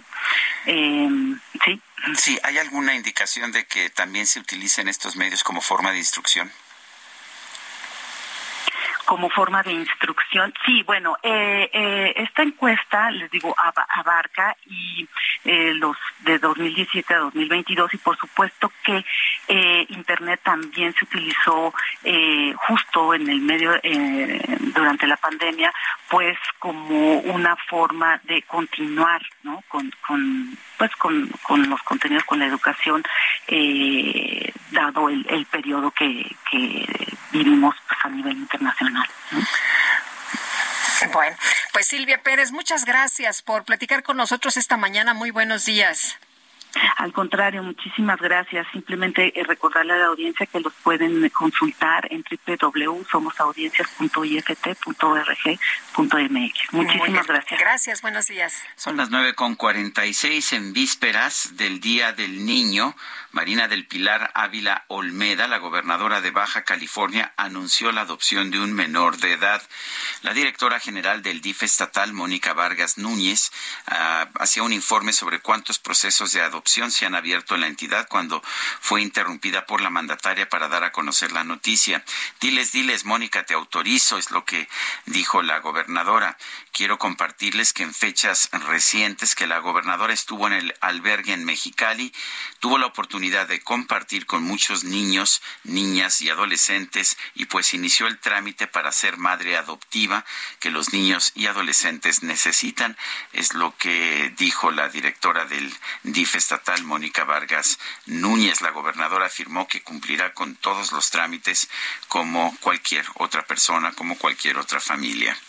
Bueno, y la reforma a la ley de movilidad generará un mecanismo jurídico para propiciar un esquema de prevención y reacción inmediata ante los hechos delictivos que podrían suceder al interior de los vehículos mediante los cuales se presta el servicio de transporte de pasajeros a través de la instauración al interior de los vehículos de equipos de geolocalización, cámaras de vigilancia interna y botones de pánico. El Congreso de Quintana Roo aprobó por unanimidad estas reformas a la ley y mediante el cual pues se reconoce ya las plataformas digitales como un servicio privado al derogarse la anterior ley que lo identificaba como un servicio público. Y a través de estas modificaciones se reconoce la naturaleza pública y privada del servicio de transporte de pasajeros contratada a través de plataformas tecnológicas o digitales. Bueno, pues por lo menos lo permiten con unas reglas bastante restrictivas, pero se permite el Uber y los, los usos de plataformas de vehículos de alquiler allá en Quintana Roo. Vamos hasta el Zócalo de la Ciudad de México. Alan Rodríguez sigue, pues sigue esperando el concierto. Adelante, Alan. Lupita, Sergio, amigos, muy buenos días. Pues como lo mencionas, ya falta poquito, menos de 10 horas para que dé inicio este concierto de Rosalía en el Zócalo de la Ciudad de México de manera gratuita y por este motivo ya tenemos un aproximado de dos mil personas quienes ya se encuentran al interior de lo que sería la primera fila, esperando por supuesto a lo largo de este día para que dé inicio este concierto. Por este motivo vamos a tener unos cortes a la circulación, principalmente los accesos al primer cuadro capital por esto tome como alternativas la avenida Eje Central Lázaro Cárdenas, Fray Servando y Zazaga, el Eje 1 Norte y Anillo de Circunvalación que le estará ayudando a evitar el perímetro del primer cuadro capitalino. Por lo pronto es el reporte que tenemos. Afortunadamente hasta este momento no se ha reportado ninguna incidencia. Muy bien, gracias Alan. Muy buen día. Buenos días y bueno, me imagino que están bien contentos allí, no se ha reportado ninguna incidencia, están felices esperando el concierto. Israel Lorenzana, ¿tú dónde andas? Cuéntanos, buenos días. Lupita, muchísimas gracias, Sergio. Un gusto saludarles esta mañana. Yo tengo información del Paseo de la Reforma. Hemos hecho ya un recorrido prácticamente desde el Auditorio Nacional pasando por la zona de circuito interior, por supuesto Chapultepec, hasta las inmediaciones de Avenida de los Insurgentes. Algunos asentamientos en este último punto, pero nada para abandonar esta arteria. Para nuestros amigos que van con dirección hacia Bucareli o hacia Juárez, hay que solo anticipar su paso por varios minutos. En el sentido opuesto, sin ningún problema, a esta hora de la mañana la circulación fluye a buena velocidad, esto con dirección hacia la zona de Reforma Lomas. Sergio Lupita, información que les tengo. Muy bien, muchas gracias Israel, muy buenos días. Hasta luego. Son las nueve de la mañana con cincuenta minutos. Vamos a un resumen de la información más importante de esta mañana. El presidente Andrés Manuel López Obrador confirmó que que se va a entregar el avión presidencial José María Morelos y Pavón a las autoridades de Tayikistán. Bueno, y por otro lado, el presidente aseguró que la desaparición del Instituto de Salud para el Bienestar obedece a los trabajos para acabar con la corrupción en el sector salud. ¿Por qué estamos llevando a cabo esta reforma? Porque se está buscando terminar de limpiar todo el sector salud, que como otras áreas del gobierno estaba infestada por la corrupción. Imagínense lo que hicieron con el ISTE. Estuvo ahí en el ISTE la maestra del Bester. Bueno, ella fue la que impuso ayunes, exgobernadores del PRI, uno de Chihuahua y otros que se quedaron a saquear eran los tiempos en que estábamos peor, que funcionaban mejor las cosas, ¿verdad? Es lo que dicen, estábamos eh, mejor cuando estábamos peor, ¿no? Bueno, luego de que la Cámara de Diputados aprobó la Ley General en materia de humanidades, ciencias, tecnologías e innovación, un grupo de estudiantes académicos y científicos convocó a un paro nacional para el próximo 2 de mayo a fin de expresar su rechazo a esta medida. Y la Asamblea Nacional de Venezuela aprobó la expedición de la nueva ley de extinción de dominio, la cual permite, escuche usted, al gobierno confiscar bienes vinculados con entre comillas, actos de corrupción. Para que se queden, para que se queden con todo, ¿verdad? Las autoridades de Ucrania reportaron un nuevo ataque ruso con misiles y drones en las ciudades de Uman y Dnipro. Se confirmó un saldo de por lo menos 19 personas fallecidas.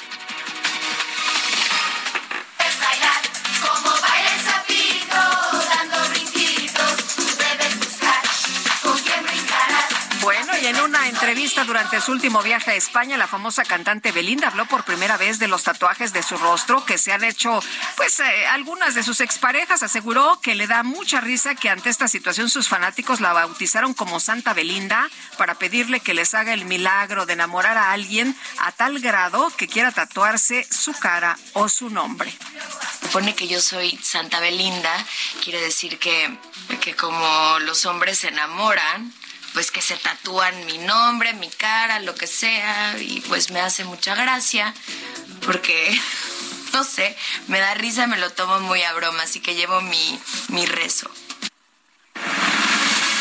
¿Qué te parece Santa Belinda? Híjole, bueno, La verdad es que es una mujer muy guapa. Está preciosa, está preciosa. conocerlo, pero yo no me voy a tatuar el nombre de nadie en la cara, menos en la cara. O sea que. En la cara no. Solamente el tuyo, Guadalupe, pero eso es por el respeto enorme que te tengo. ¿Y qué crees? Se nos acabó el tiempo. Pues vámonos entonces. ¿Y qué día es hoy? Viernes, ¿verdad? Hoy es ¡Ah, viernes. qué alegría! Hoy es viernes de quincena, de fin Además, de mes, de ah, hombre, inicio de puente. Me estás dando muy, muy buenas noticias, muchas al mismo tiempo. Es un frenesí, no sé si lo voy a soportar. Ay, como el frenesí legislativo. Ese no lo soporto, fíjate. Ajá, Bueno, pues nosotros nos escuchamos, ya sabe usted, estaremos tanto Lupita como yo aquí en persona, en vivo y en directo, a todo color, este próximo lunes primero de mayo. Nosotros, ¿sabe cómo festejamos el Día del Trabajo?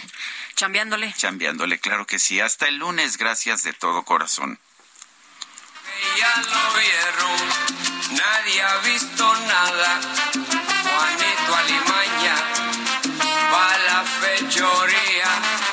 Se toma su caña, fabrica su orgía. La gente le teme porque esté cuidado pa' meterle mano.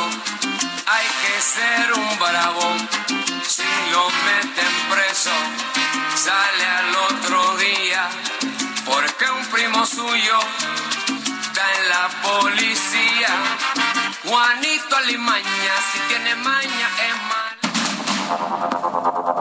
Heraldo Media Group presentó Sergio Sarmiento y Lupita Juárez.